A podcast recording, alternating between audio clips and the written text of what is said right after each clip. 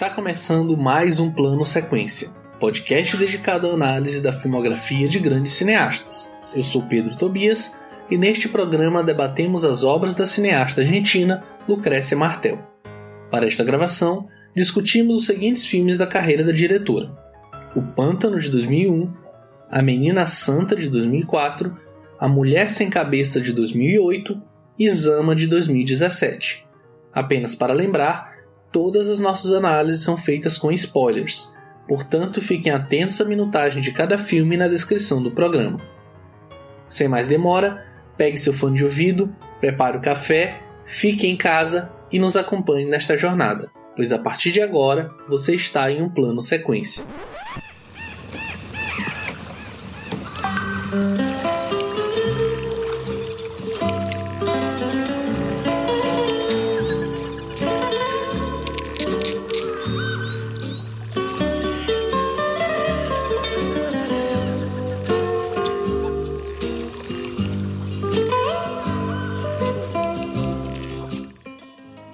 Lucrécia Martel nasceu em 14 de dezembro de 1966 na cidade de Salta, na Argentina.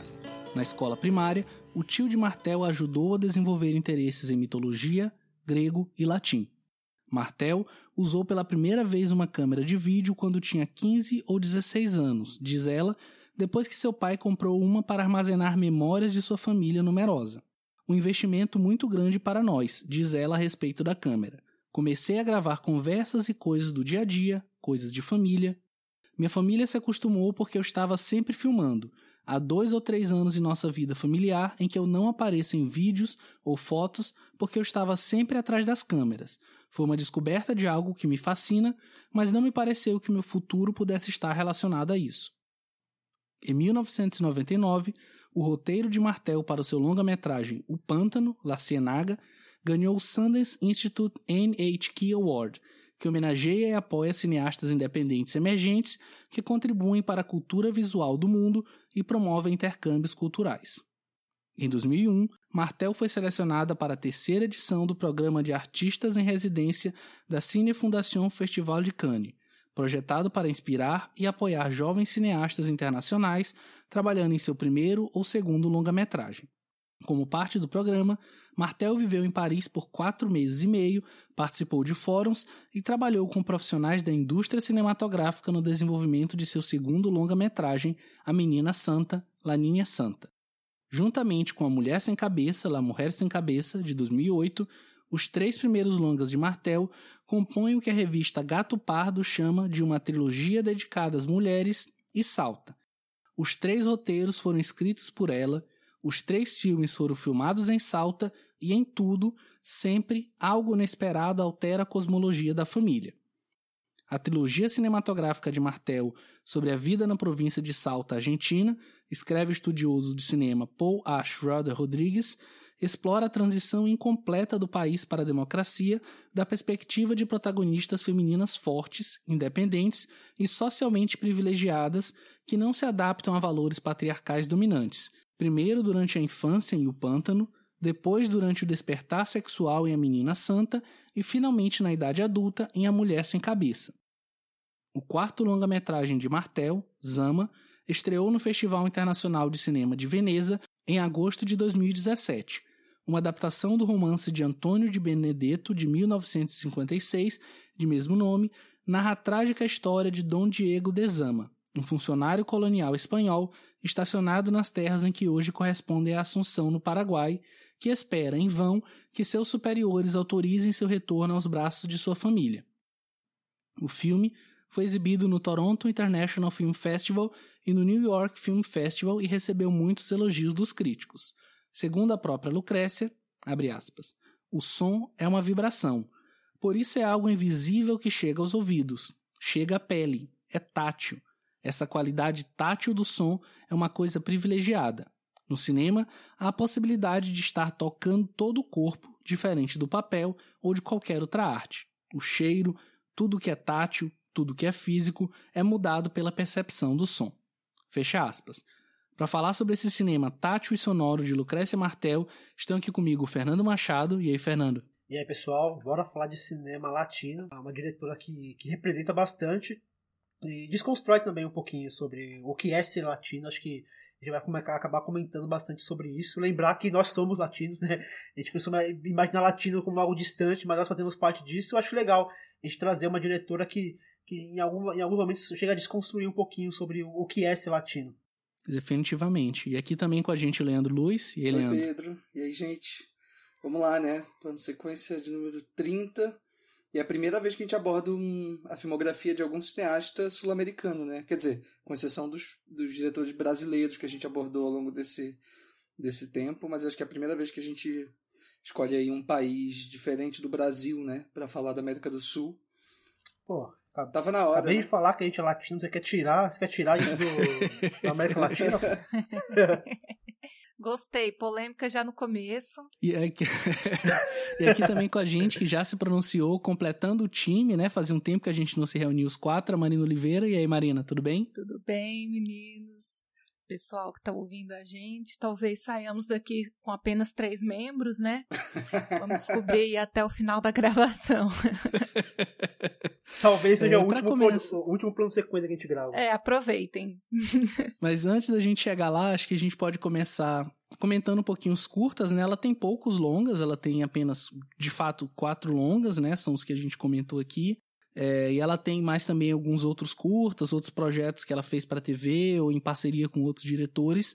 E justamente eu queria que a gente começasse comentando um pouquinho sobre esses curtas que, pelo menos a meu ver, vão para um lado completamente oposto do que ela desenvolveu no cinema dela de longa-metragem, apesar de terem algumas semelhanças, né? Mas o que, que vocês chegaram a ver do que ela fez de curta antes dos longas ou mesmo durante esse processo? É, antes dela fazer o Pântano, ela faz três curtas e um média-metragem, né? Desses eu vi três, os três curtas. É, o primeiro que é o No Te La Llevarás, Maldito, que é um filme bem curtinho, que acho que ela ainda fa- faz ainda na faculdade, né? Sobre um, um, enfim, uma criança que defende a mãe de um invasor. Um filme bem feminista, né? Logo de cara, assim. É um filminho de dois minutos, mas bem legal. É, não sei se vocês curtiram esse, esse filme também. E depois ela faz o La Outra, que é um filme. que é um, é um documentário, na verdade, né, sobre travestis. Ali, acho que, acho que em Buenos Aires. Em algum- ou, ou em várias regiões, né? Não dá, é, um, é um filme muito curto, né? Tem 10 minutinhos, então não dá para saber tantos, é, tantos detalhes sobre ele, assim. Mas são dois filmes muito interessantes, assim. Vocês viram esses também? É, eu vi o primeiro, né, o No Te La Levarás, que é um filme bem interessante. Assim, apesar de ser curto, acho que ele tem, sei lá, um minuto e meio, um minuto e quarenta, no máximo dois minutos. Aí me lembrou um outro curta também de um cineasta que a gente já falou, que é o Del Toro, né, aquele Geometria. Tem esse lance meio familiar e de, de, de terror, assim, né, num certo aspecto. De fantasia, sobretudo, que eu acho que é uma coisa que, talvez por ter visto ele primeiro, me deixou com uma certa expectativa para os longas dela que eu não tinha visto ainda e que depois acabou não se não se concretizando, enfim, claro, muito mais por minha culpa do que por dela. É, mas é um curta que eu gostei bastante. Eu não vi o a outra, é, mas eu vi um outro que ela fez também nessa mesma época, ali já década de 90, que é o Rei Morto, né, que também é bem curtinho, acho que ele tem 10, 15 minutos e ele tem também uma uma aura, né, um clima meio de suspense, de, enfim, de fantasia, até mesmo no aspecto de ser um picotado, com muitas elipses, que é uma coisa que ela vai trabalhar bastante nesses curtas, e que pelo menos é, nos filmes mais recentes dela, ela foi abandonando um pouquinho, né? Acho que no Pântano tem, é a Aninha Santa um pouquinho menos, e acho que quando chega já no, no, já praticamente não tem, né? O Rei Morto, que eu também vi, assim, eu nem, nem curti tanto esse, é, apesar de acho que tá dentro de uma lógica que ela tá trabalhando aí nesse início, assim, né? O filme é sobre uma mulher que está tentando fugir de uma vila, é, fugir do marido que, enfim, abusou dela, né? Então, é, mais uma vez, ela tratando frontalmente desse assunto, né? Igual o primeiro. E eu acho que você fala tem razão, Pedro, de dela estar tá lidando com o gênero de uma forma mais frontal, mas eu acho que ela nunca abandona isso, não. É porque eu acho que ela é, pega esses elementos para fazer ou, outras coisas de maior interesse para ela é, que foge um pouco dessa lógica do cinema de gênero mesmo. Mas acho que os elementos estão ali, e digo mais, acho que em Zama está mais ainda, assim. Acho que em Zama eu encontro mais ainda esses elementos do que até no Pântano. Aliás. Mas aí a gente vai desmembrar um pouquinho isso depois também. Não, é, é curioso você falou, Leandro. Eu fiquei pensando aqui mesmo dessa questão, porque ela consegue criar um, um, um, um clima de horror em momento algum ela mostra esse horror. Ela, ela sugere que exista um, horror, ela sugere que exista ali um, mal por trás, só que ela não mostra. Os curto, o curto ela até explora um pouquinho mais, e assim, e no curto ela também explora bastante, meio como, como um teste para depois se aprofundar nos demais filmes, que é a questão do som. A questão de como ela trabalha é, o design de som, como ela brinca com isso. Que é, o curta que eu mais que eu mais gosto é o Pescados, que ela é uma coisa muito é muito assim nonsense, assim. Ela simplesmente para a câmera em peixes que numa outra vida eram carros. Só que os peixes eles conversam numa língua própria deles, é uma bagunça assim. Como ela brinca com o som ali, o som dos carros, com com a, a, a voz dos peixes, né? Uma coisa meio surreal de se pensar. E cada peixe tem a sua. A, o peixe ganha tem uma, tem uma voz mais. Blá, blá, blá, blá, blá, e os pequenos. É, é super tonto. Ô, Fernando.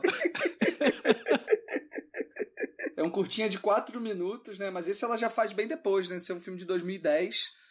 Ela faz depois da Mulher Sem Cabeça, né? Que já é o terceiro longa dela. Depois que ela já tá, já, já, tem, já, já tem uma carreira, já, ela, ela se tornou muito grande em festivais. Mesmo assim, ela continua com, com essas experimentações, com essa brincadeira com a montagem, de, com, a, com o design de sonho, com a própria montagem em si. E é muito interessante a gente, a gente conseguir ver, ver isso no, eu, eu acho que assim, no, no documentário ela experimenta. No documentário não, perdão. Nos curtas ela acaba experimentando mais, porque é um formato menor, então ela experimenta mais. E nos filmes ela já faz uma coisa um pouco mais. É, mais bem pensada, mais calculado, assim. Apesar de ela, ela ter um, um certo experimentalismo ali, um certo. Quase brinca com um pouquinho do surreal nos filmes, mas assim dos filmes um pouco mais pé no chão e nos curtas que ela que ela experimenta, que ela viaja, que ela sai totalmente da caixa dela. E antes da gente entrar nesses curtas mais recentes, né, mais dos anos 10, é, eu sei que a Marina acabou é, não conseguindo ver os que a gente viu mais iniciais, ela chegou a ver também o Pescados, mas Marina, você é, estando de fora e tendo tido o primeiro contato já com os longas, qual foi a percepção que você teve da Martel como uma cineasta? É, assim, bem por cima, eu acho em, que, em questões técnicas uma diretora muito competente, muito competente. Eu acho que o que mais marca para mim nessas questões mais, mais técnicas, né, para além de roteiro e tal, como ela trabalha o som.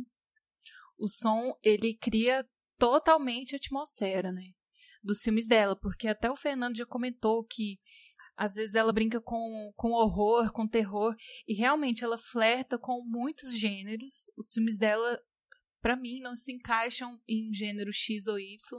Então ela flerta com fantasia, ela flerta com surrealismo, ela flerta com horror, com suspense.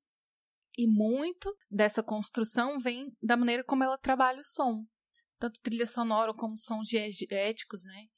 Os, os barulhos ambientes ali, junto com a montagem que ela faz, né? Muitas vezes ela te, vai construindo um, um, momento de tensão, um acidente iminente que pode acontecer ali, e aí ela corta para um, um cenário diferente, uma cena diferente, mas mantém o som da cena anterior.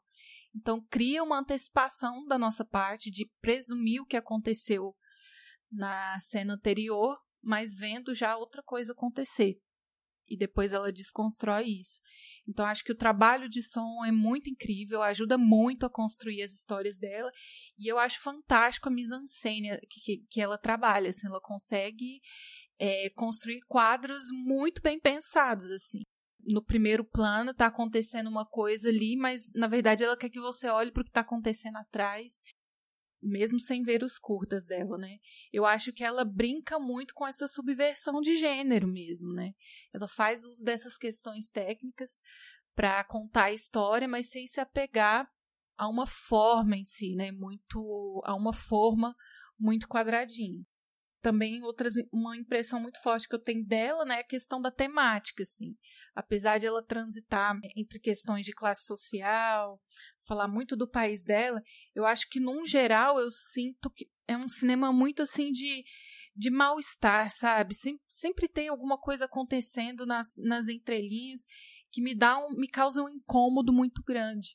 é, de forma, assim, para bem ou para mal, sabe? Eu não encaro isso como algo negativo. Mas é porque é uma sensação, mas sempre muito incômoda para mim. Ela sempre toca nos assuntos, ainda mais para eu que sou mulher, né? Ela acaba tocando nos assuntos que são um pouco tabu, assim. E mesmo os que não são tabu, sempre parece que tem alguma coisa errada acontecendo. E como ela é uma pessoa. É, como as narrativas dela evitam o conflito, o confronto em si, quando você pensa que vai ter alguma resolução para aquele problema e ela corta e a história acaba. É, então fica sempre essa sensação de que ou na sociedade ou naquela alegoria que ela está tratando sempre tem alguma coisa errada acontecendo e que não vai mudar, sabe? Então, essas são as impressões que eu tenho do cinema dela como um todo. Ô Marina, é, você falou desse mal-estar e acho que a gente pode segurar ele um pouquinho para a gente comentar de forma mais ampla, mas só para a gente fechar essa questão dos curtas, né? Ela fez alguns outros curtas ainda na década, aliás, no começo já do, do década de 2000, ela fez La, La Ciudad que Huye, né? Que é uma espécie de mini documentário que ela comenta é, que ela estava procurando locações quando ela descobriu esses bairros, né?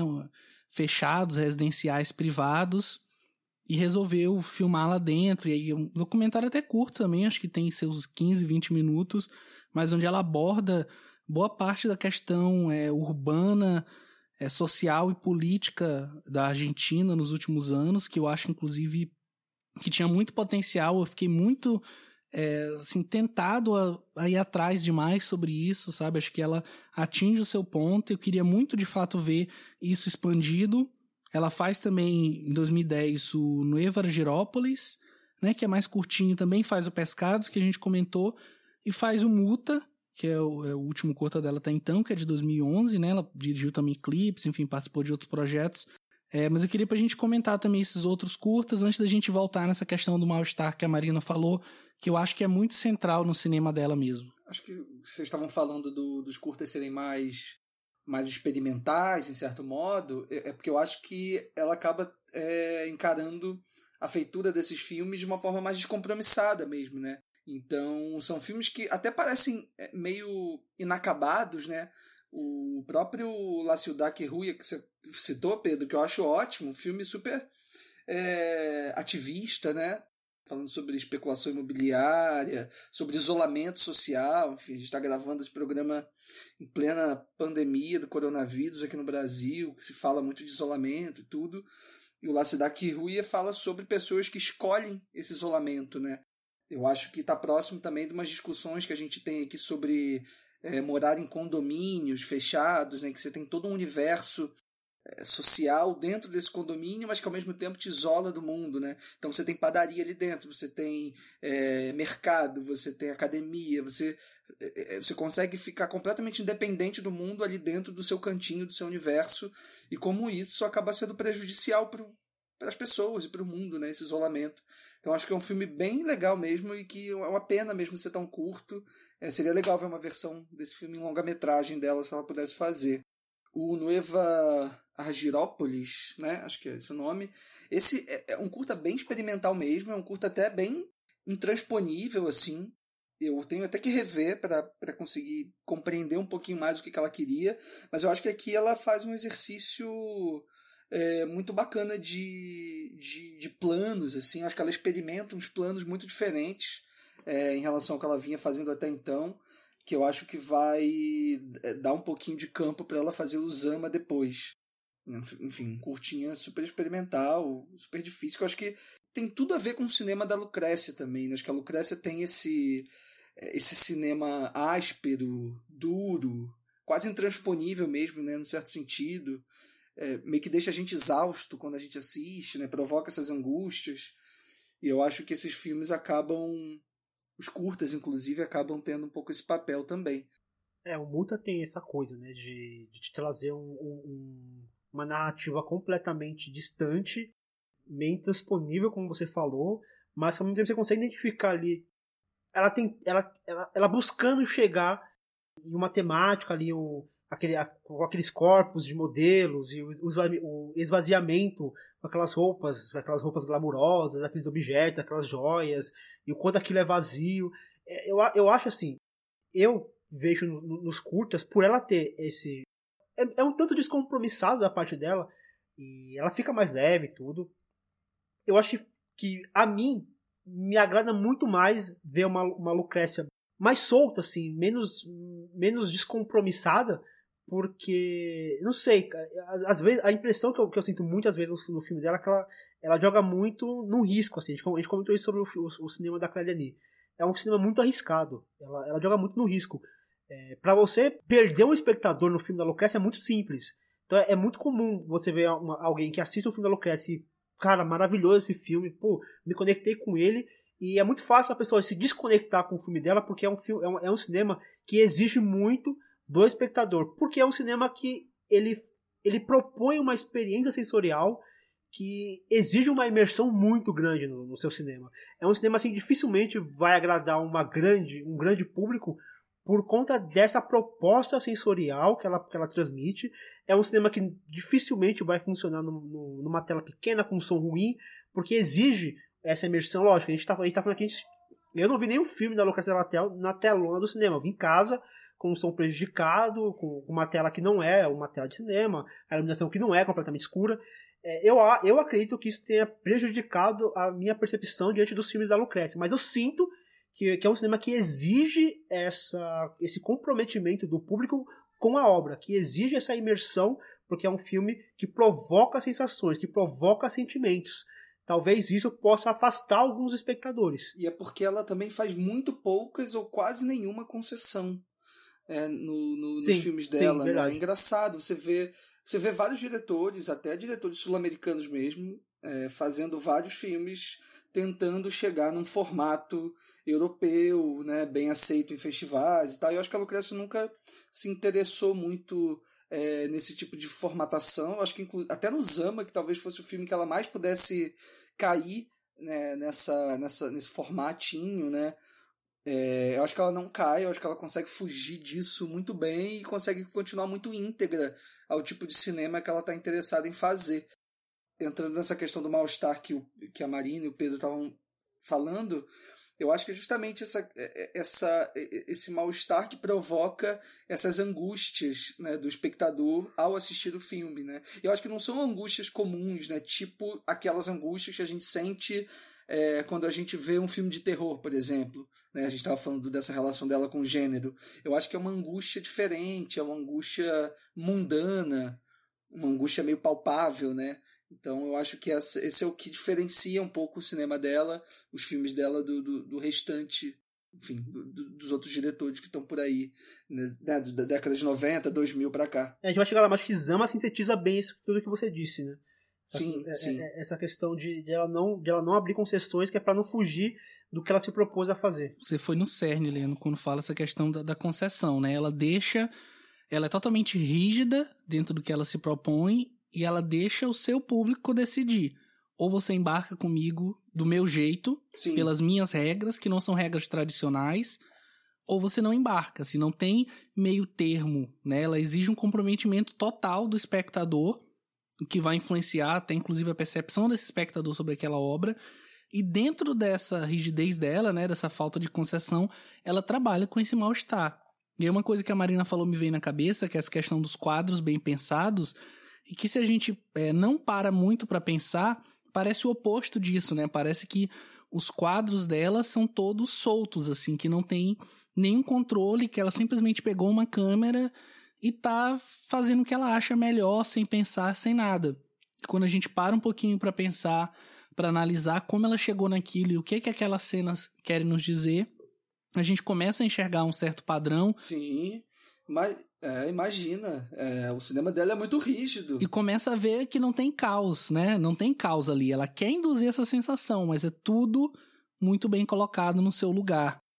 E aí, um, um último tópico, eu sei que a gente está se estendendo bastante aqui na, na abertura, a gente costuma fazer um pouco mais rápido, mas uma coisa que eu pensei muito vendo o cinema dela, que foi até uma coisa que o Fernando falou que veio na minha cabeça, o Leandro também comentou, é essa questão de identidade, né?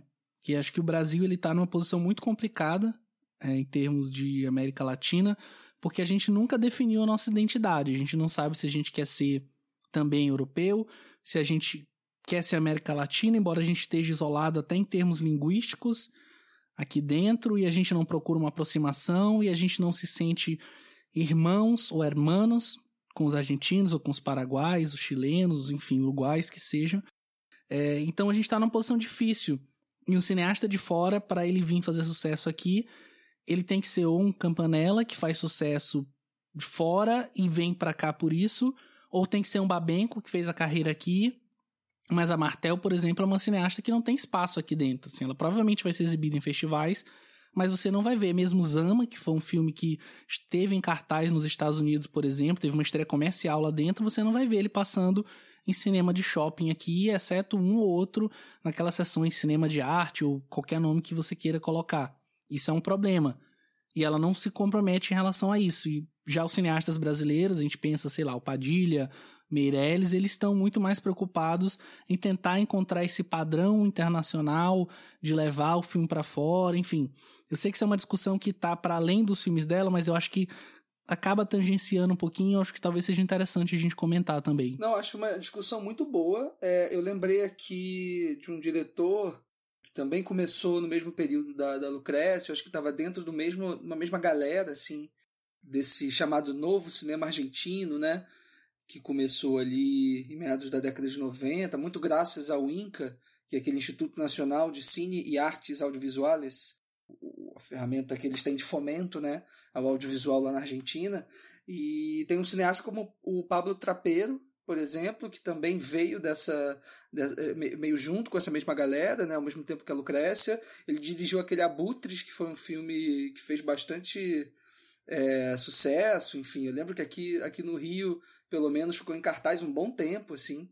É um filme que as pessoas gostavam e tal. E é um cara que depois acabou é, fazendo concessões, ao contrário da Lucrécia, né? Ele dirigiu Elefante Branco, aqueles que Sete Dias em Havana, acho que é dele também, enfim, que são filmes é, que dialogam com o público de uma forma mais tradicional.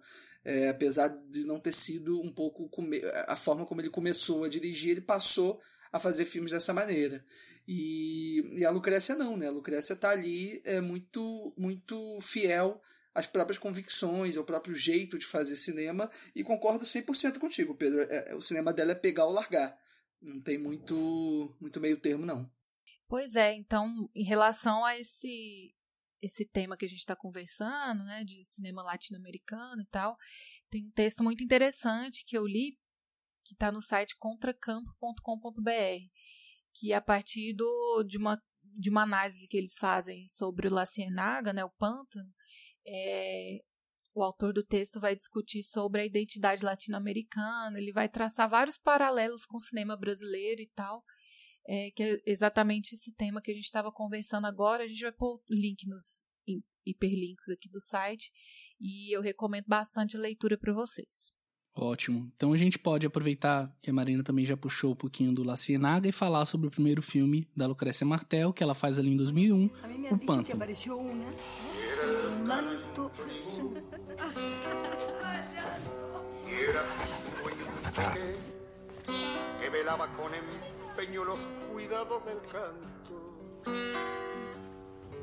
Era un hermoso ejemplo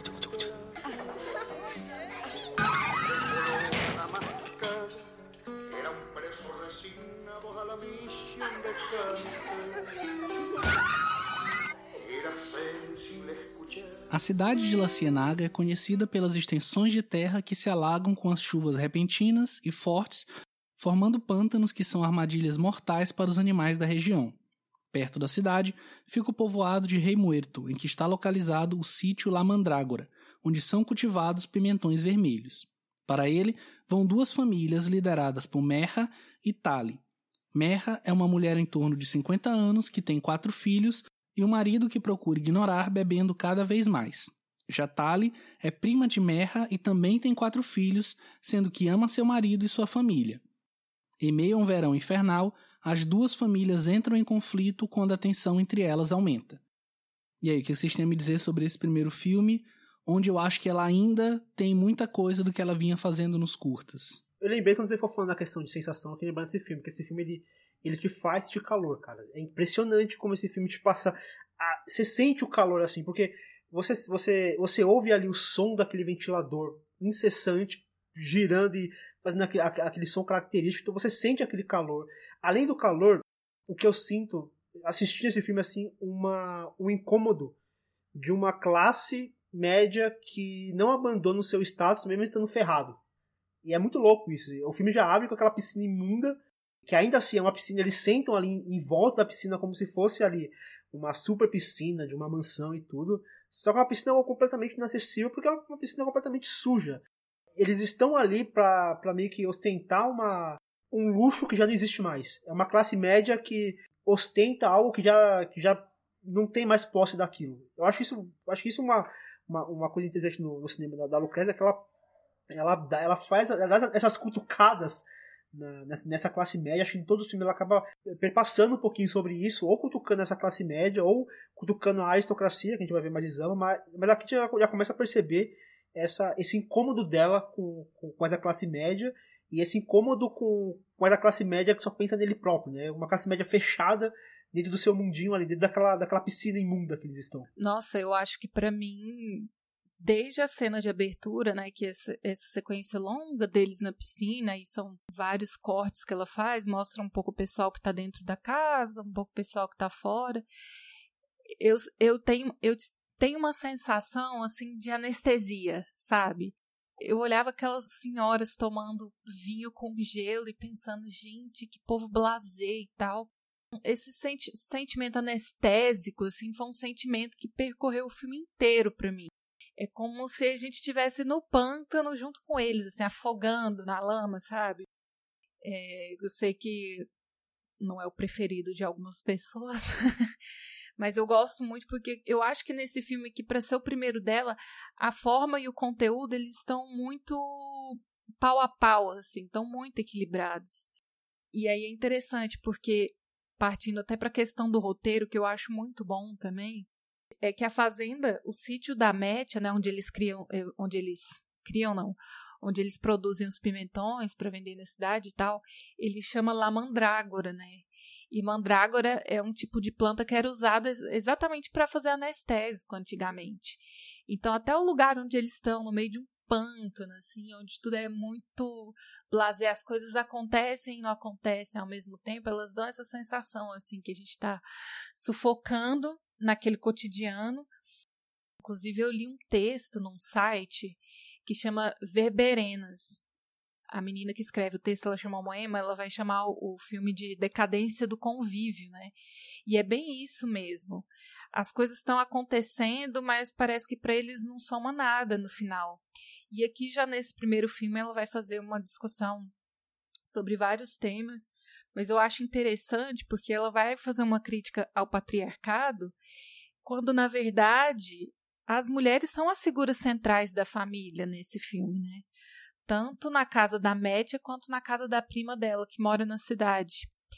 Elas são a figura central da família, que tem mais voz, que tem mais atitude, só que a atitude dos homens ainda influenciam muito a vida delas, né?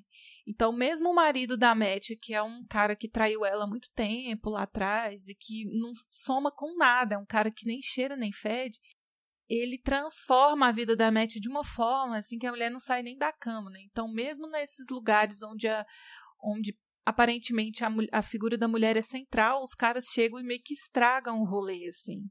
Isso é muito tenso. Marina, não cheira nem fede, não. Ele fede muito, porque ele é um personagem horrível, né? Uma pessoa é, horrível. Ele é péssimo, péssimo. Ele é péssimo. Eu acho que essa coisa da letargia da classe média, né? essa isso que você descreveu muito bem na sua fala, eu acho que é um, um dos grandes interesses da Lucrécia, eu acho que isso perpassa todos os longas dela. É, e tem uma coisa no Pântano que é o que mais me encanta, que é um filme sobre uma espera, é um, é um filme sobre uma ameaça que está sempre é, à espreita, mas que nunca se concretiza, né? É, oficialmente. É um filme sobre uma tempestade que você nunca vê. Né? O filme está sempre procurando atingir um clímax muito terrível, que sempre paira ali sobre as situações e sobre os personagens, mas que nunca chega. Então, é, é o filme que você fica tenso do início ao fim, causando justamente aquele mal-estar, aquele desconforto, aquela ansiedade que a gente falou no, nas considerações iniciais. e que eu acho que ela aqui ela já espalha dentro do, do, do filme inteiro é, várias, é, eu não diria nem sementes assim, mas eu acho que ela já planta é, várias árvores grandes e, e robustas do que é o cinema dela, assim. É, vocês falaram dessa coisa do som, né, que é algo que acho que ela responde até hoje nas entrevistas que ela dá sobre isso, porque de fato é uma é uma atenção muito grande que ela dá ao som é, nos filmes. Acho que os filmes dela acabaram ficando famosos muito por conta disso, mas eu acho que tem muitas outras coisas além também do cinema dela que, que fazem os filmes ser, serem tão interessantes assim. Eu acho que em relação aos temas né, que vocês estavam tratando, para além dessa coisa da classe média e dessa e dessa dessa situação patriarcal, né, em que esse, esses personagens estão vivendo, refletindo a sociedade mesmo, eu acho que ela incorpora sempre três elementos que estão também em todos os filmes dela. O primeiro é a questão da religiosidade, é, que aqui no Pântano já aparece com aquela questão da santa que aparece na caixa d'água, né? E o filme é permeado por é, um programa de reportagem de TV que fica a todo momento ali ou é, aparecendo na tela, ou mesmo com som em extracampo, né? É, falando das pessoas que foram até a santa, é, tentando ver a santa, fazendo, rezando pela santa, fazendo promessas e tudo mais. Então acho que a religiosidade está sempre ali, de algum modo, norteando esses personagens. É, tem a própria questão da cidade, de, de do, do, distrito de Salta, né?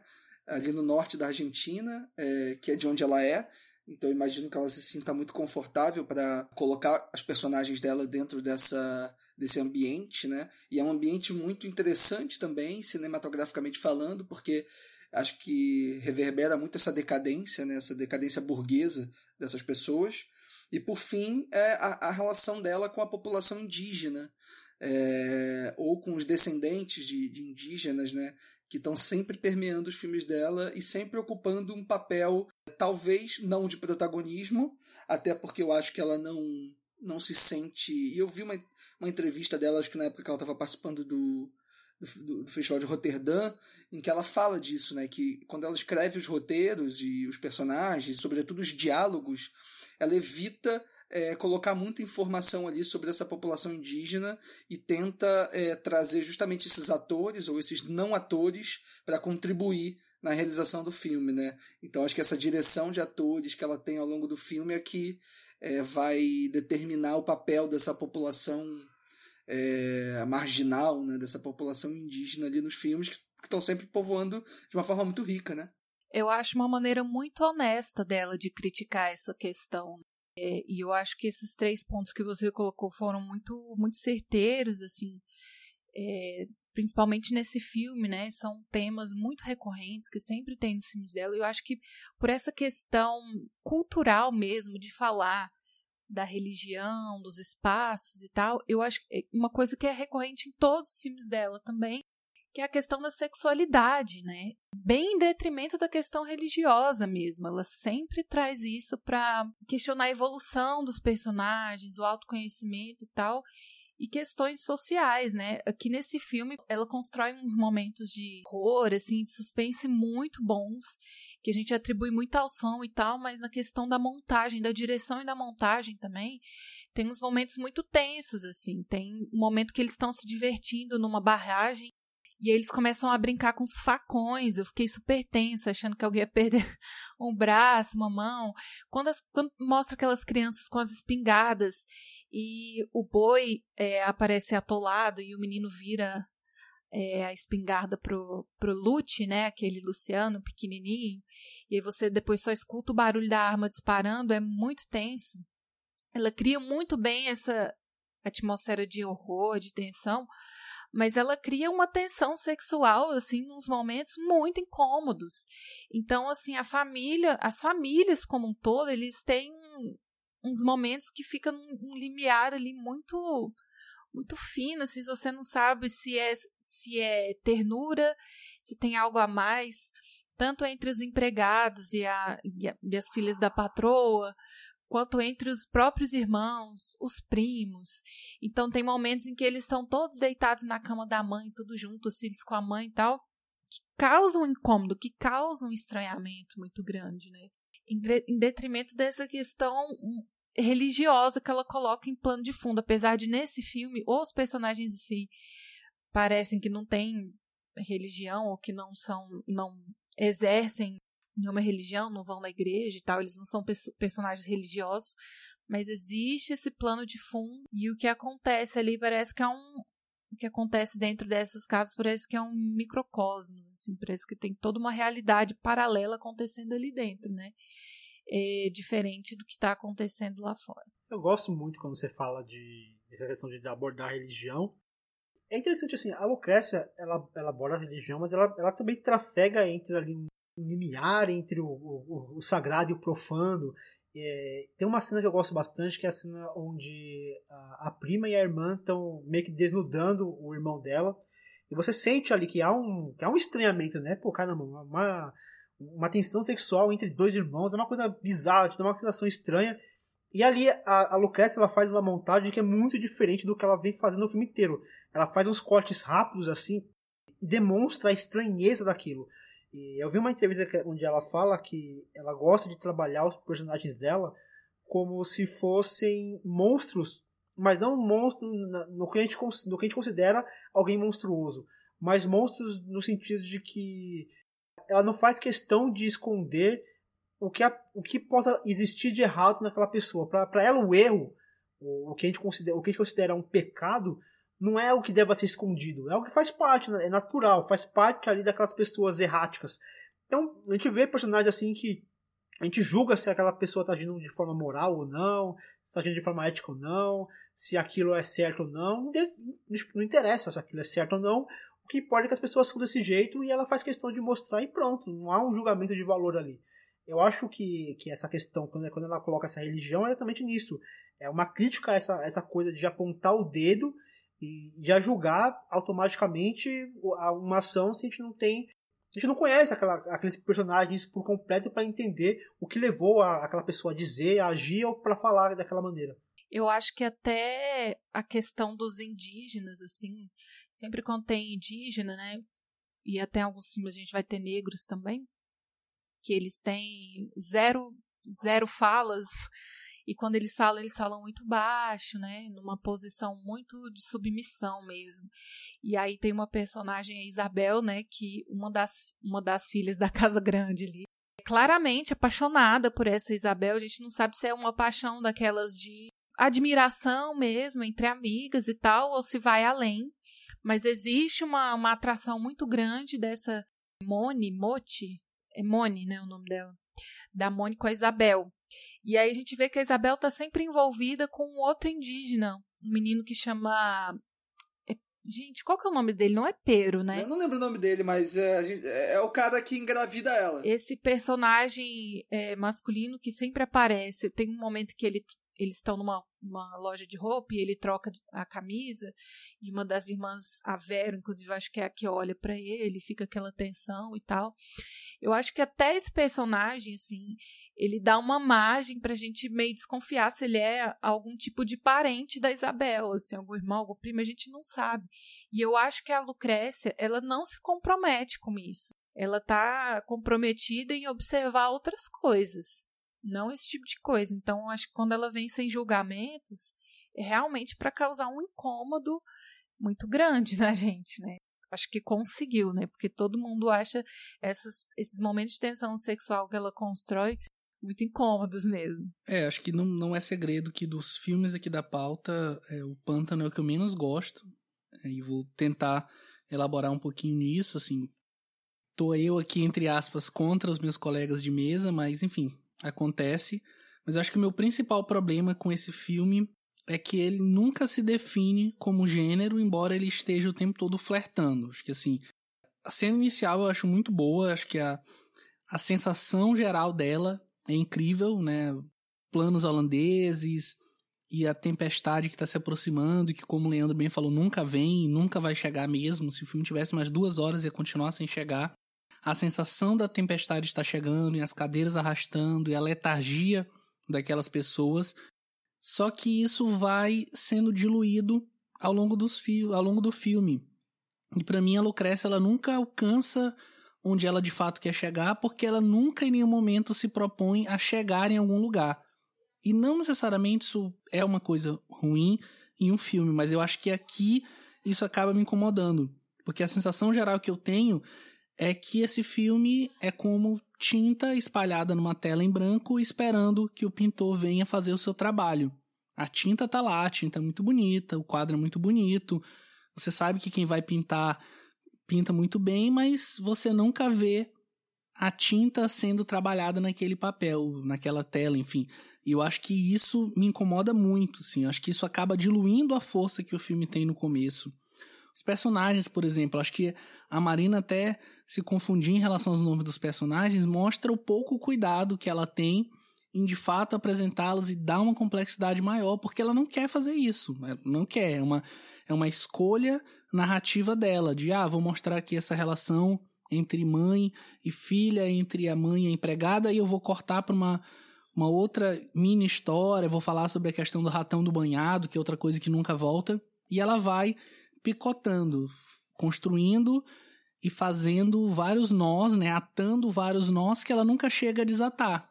Pelo menos a sensação que eu tenho é essa, que em determinado momento ela falou, tá bom, esse é o meu filme, encerra por aqui.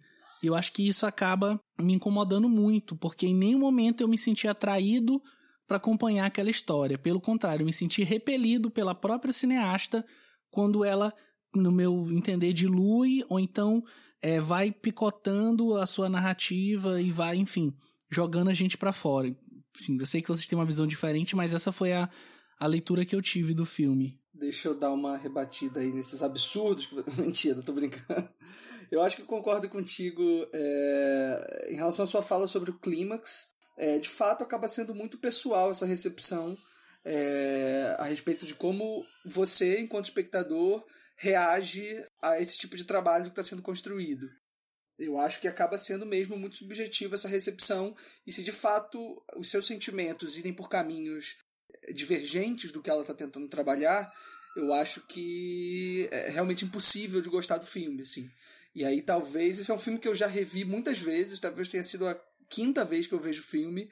E é engraçado, assim, porque na primeira vez que eu vi, apesar de ter gostado já inicialmente, eu achei. É, é, foi um filme que eu também saí muito confuso dele.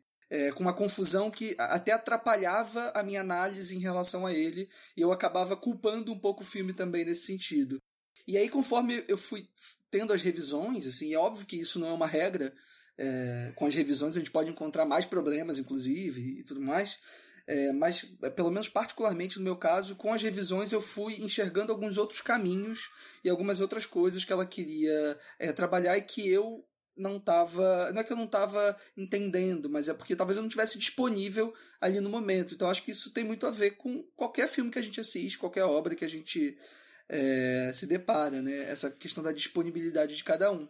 Então eu concordo com o que você fala em relação a esse clímax que nunca vem, que talvez seja um problema, é, dependendo do espectador, e, e, tudo bem ser um problema, é, mas discordo sobre é, basicamente o, o, restante que você diz, assim, porque eu não acho que esses nós precisem ser desatados, sabe? Eu não acho que esse, eu não acho que esse quadro é, branco não esteja, não, não tenha sido preenchido, Assim, muito pelo contrário, acho que ele foi muito bem preenchido, aliás. Assim.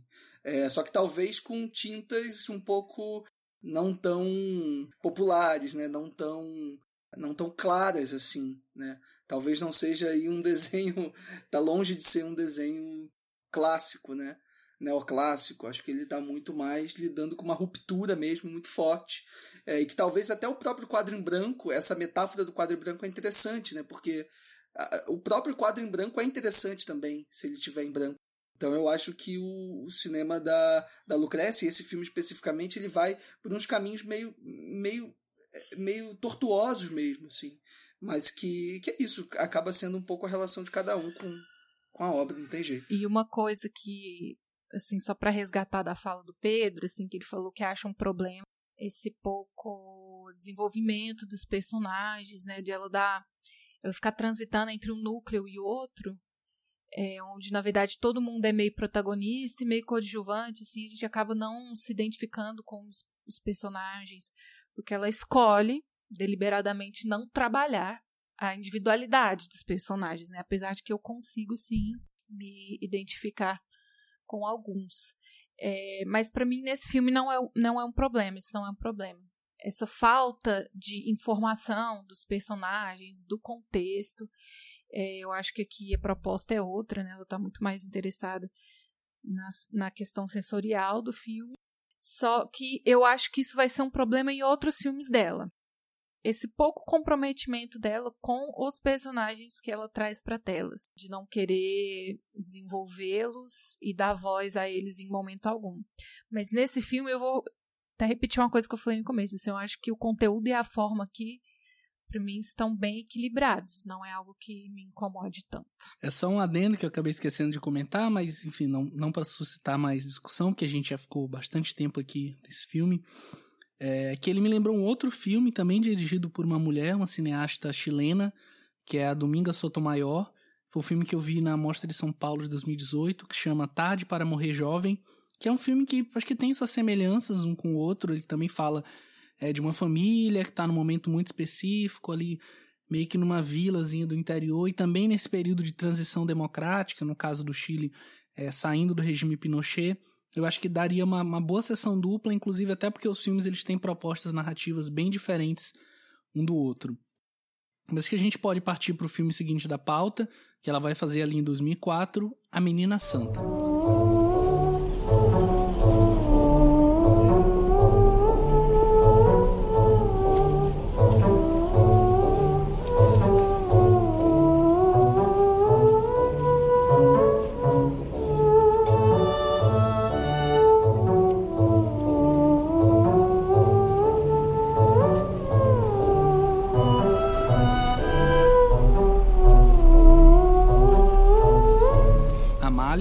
Jovem católica entrando na puberdade, encontra-se dividida entre o desejo sexual e sua devoção religiosa.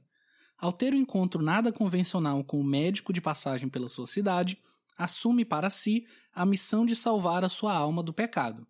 Aqui é um filme que, retomando o raciocínio anterior, assim, em que eu vou achar mais difícil a pouca evolução dos personagens eu acho que ela constrói aqui um universo, assim, é uma quase uma alegoria, né?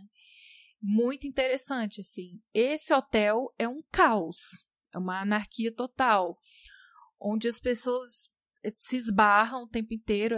Uma pessoa é inevitável para outra, né? Elas vão acabar se esbarrando em algum momento e tal. É, ao mesmo passo que ninguém está comprometido 100% um com o outro, parece que é todo mundo aí nessa onda de letargia também a própria personagem da Helena, né? Ela é bem avoada, assim, né? A gente vê em vários momentos que ela não é uma pessoa muito atenta, né? Ela tá sempre meio que divagando nos pensamentos dela e tal, ao mesmo tempo que ela toma bastante ação, ela se pega nos momentos assim. Então acho que essa construção do hotel, esse hotel como um personagem, assim, né? A gente tem as inserções da escola religiosa ali e tal, e da rua, mas o hotel em si é um personagem muito interessante para mim, que parece que o que acontece ali dentro, ele não, não conversa com o mundo lá fora. Tem uma aura meio fantasiosa ali dentro, até em um dos momentos em que um homem nu cai do céu, assim, basicamente. Isso é, isso é bem louco, assim. E tem umas metáforas bem interessantes, né? O próprio fato da Helena ser meio surda e os personagens viverem, assim, entre o desejo. Parece que ninguém sabe o que quer direito nesse filme, né? E aí tem esse personagem do Dr. Rano que é um, um, nojo, assim, de pessoa, mas que em alguns momentos eu sinto até um pouco de dó, assim, porque ele é um molestador, um pedófilo, só que ele é tão impotente em todos os sentidos, não só no sentido literal, no sentido figurado, assim. Ele é um cara tão sem atitude, tão impotente, que ele não consegue nem levar adiante esse lado obscuro dele, né? Então, assim, eu sinto esse caos dentro do filme, como a gente já falou mesmo, esse caos totalmente organizado, pensar, tudo calculado na cabeça da, da diretora. Mas eu sinto um pouco de falta de desenvolvimento dos personagens individual. É mais um filme que a gente tem vários núcleos, mas aqui eu já enxergo protagonismo, né? Tanto na Amália quanto na mãe. Tem um, um triângulo amoroso mais central ali acontecendo, a Rosefina e tal. É, mas eu tenho um pouco de, de problema com o desenvolvimento dos personagens em si. Ô, Marina, tem uma, uma crítica do Inácio Araújo para a Folha que eu acho muito interessante e que dialoga muito com isso que você falou, dessa, dessa presença do hotel, né, quase como um personagem, é, e, dessa, e de como esses personagens habitam né, esse espaço muito peculiar, é, que o Inácio diz assim, é, falando a respeito do, do filme e da Lucrécia, né? Seus atores não parecem que foram até o hotel para as filmagens. Parece que estiveram lá a vida inteira, esperando pela câmera de Martel. Eu acho uma, de uma sensibilidade muito grande essa, esse trecho dessa crítica do Inácio e traduz muito o que é o cinema da Martel e como ela trabalha com os atores, né? É, com os atores e com os não atores também, né? Ou com os atores estreantes, digamos assim, é, é que ela, enfim, se, se, se utiliza bastante é, na filmografia dela inteira.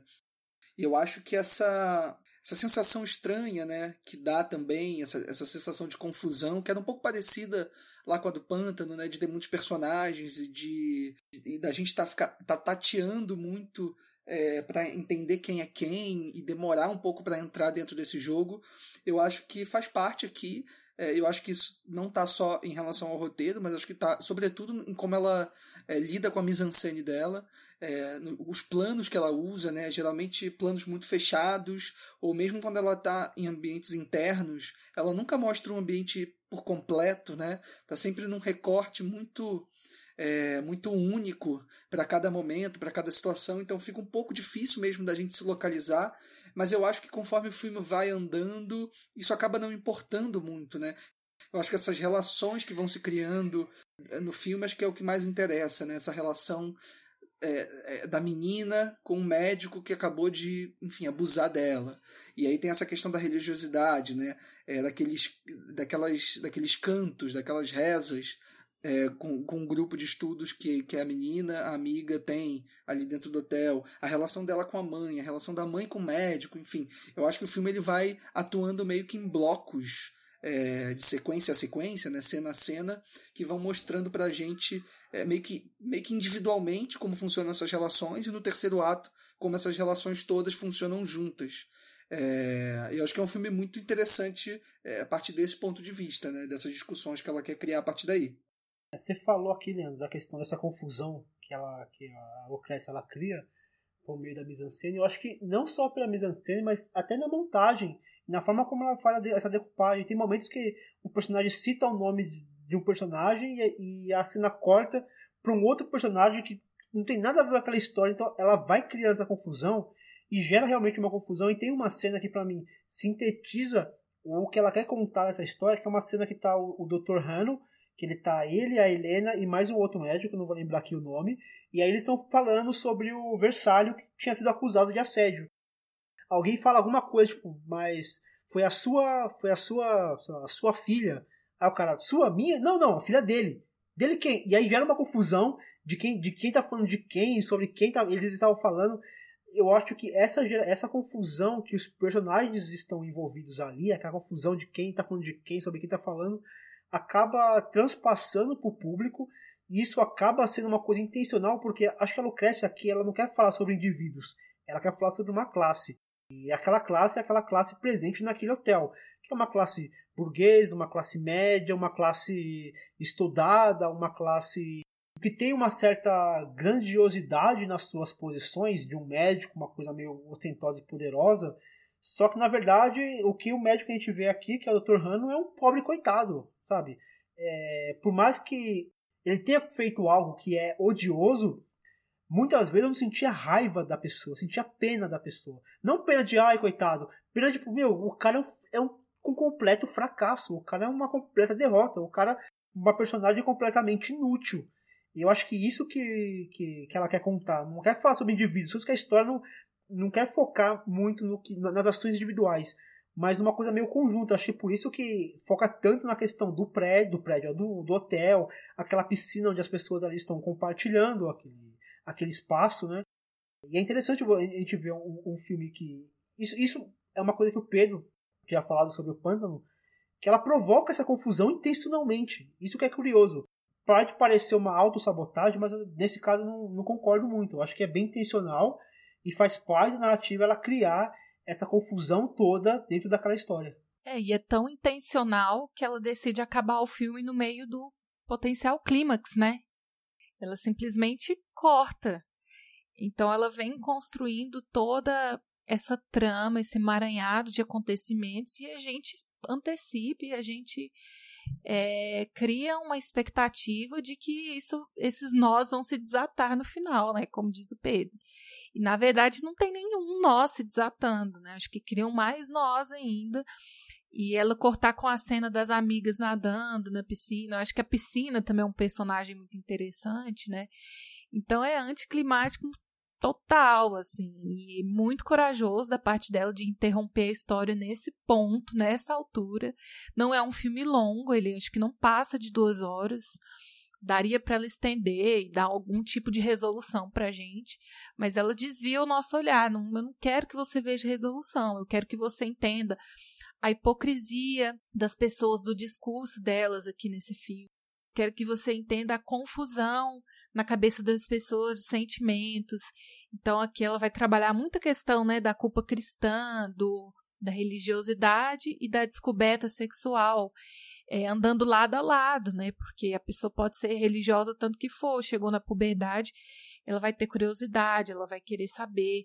Então, como esses discursos, eles tentam, mas eles não dialogam, assim, é muito é, é muita hipocrisia, né? Um médico trazer a família com os filhos pro hotel onde ele tá paquerando com a mulher e, com, e, e molestando a filha, sabe? Então é, é tudo muito pensado mesmo. Eu vejo um controle muito grande da diretora aqui, tanto na, na filmagem em si, né? Quanto na montagem do filme depois, né? Como ela interrompe onde ela em pontos cruciais assim da narrativa. Eu nem acho que aqui ela acaba de uma forma anticlimática. Eu acho que ela acaba no ápice do clima, assim. No momento mais. É, não maior crescendo, assim, do filme todo. Eu acho que a partir dali a gente ia querer. Tava muito ansioso para ver como ia se desenrolar, como que ele ia ser, entre aspas, desmascarado, e como ia ser a briga, o barraco, seja lá o que for. Mas eu acho que isso tudo seria consequência daquilo que já aconteceu. Eu acho que conhecendo aqueles personagens, o momento onde o filme encerra, da forma como ele encerra, com a piscina e a mãe sentada ali meio que nos bastidores daquela daquela consulta pública que vai acontecer ali, eu acho que termina assim no ápice, é, acho que não tinha como terminar de uma forma mais épica. E aí cabe ao espectador, com a sua vivência, com a leitura que fez daquele filme, tentar encaixar essas últimas peças. Assim, eu acho que aqui sim, os nós eles são atados e eles são todos desatados. E ao longo desse processo, eu acho que até uma coisa meio didática da Martel, e eu acho positivo, ela vai te ensinando, olha, a gente desata o nó assim. E no final ela te entrega esse último nó e fala, olha, é a sua vez. Você escolhe se você vai desatar ou se você vai apertar ele um pouco mais forte. E aí acho que ela deixa pra gente fechar essa história, deixa pra gente tentar dar um ponto, porque em nenhum momento os personagens eles abrem a boca para dizer o que eles estão pensando, sentindo, é, enfim. Eles de fato estão sempre retraídos, eles, sabe, não só a protagonista, todo mundo ali sempre evita falar o que de fato está pensando. Eu acho que é uma característica muito única daqueles personagens. Diferente de outros personagens de outros filmes, sei lá, de, de novelas, que sempre falam tudo que vem à cabeça, tudo que tá na mente, não. Eu acho que os personagens eles estão o tempo todo tímidos, guardando e deixando a gente apenas, pra gente apenas migalhas, apenas sugestões do que eles estão de fato pensando. Isso é muito legal, assim. E uma coisa que eu me peguei fazendo nesse filme que eu não não fiz em outros, assim, posso até ter feito menos, mas é que eu acho que ela trabalha o senso de humor, assim, que não é uma coisa que eu sinto muito nos outros filmes dela, que me deixam sempre muito incomodada, muito tensa, e que ela insere uns comentários, umas metáforas muito interessantes, né? Então a gente vê ali no começo uma professora com uma voz belíssima, um rosto belíssimo, né, cantando uma música angelical e tal. E elas vão trabalhar durante as aulas a questão do chamado, né?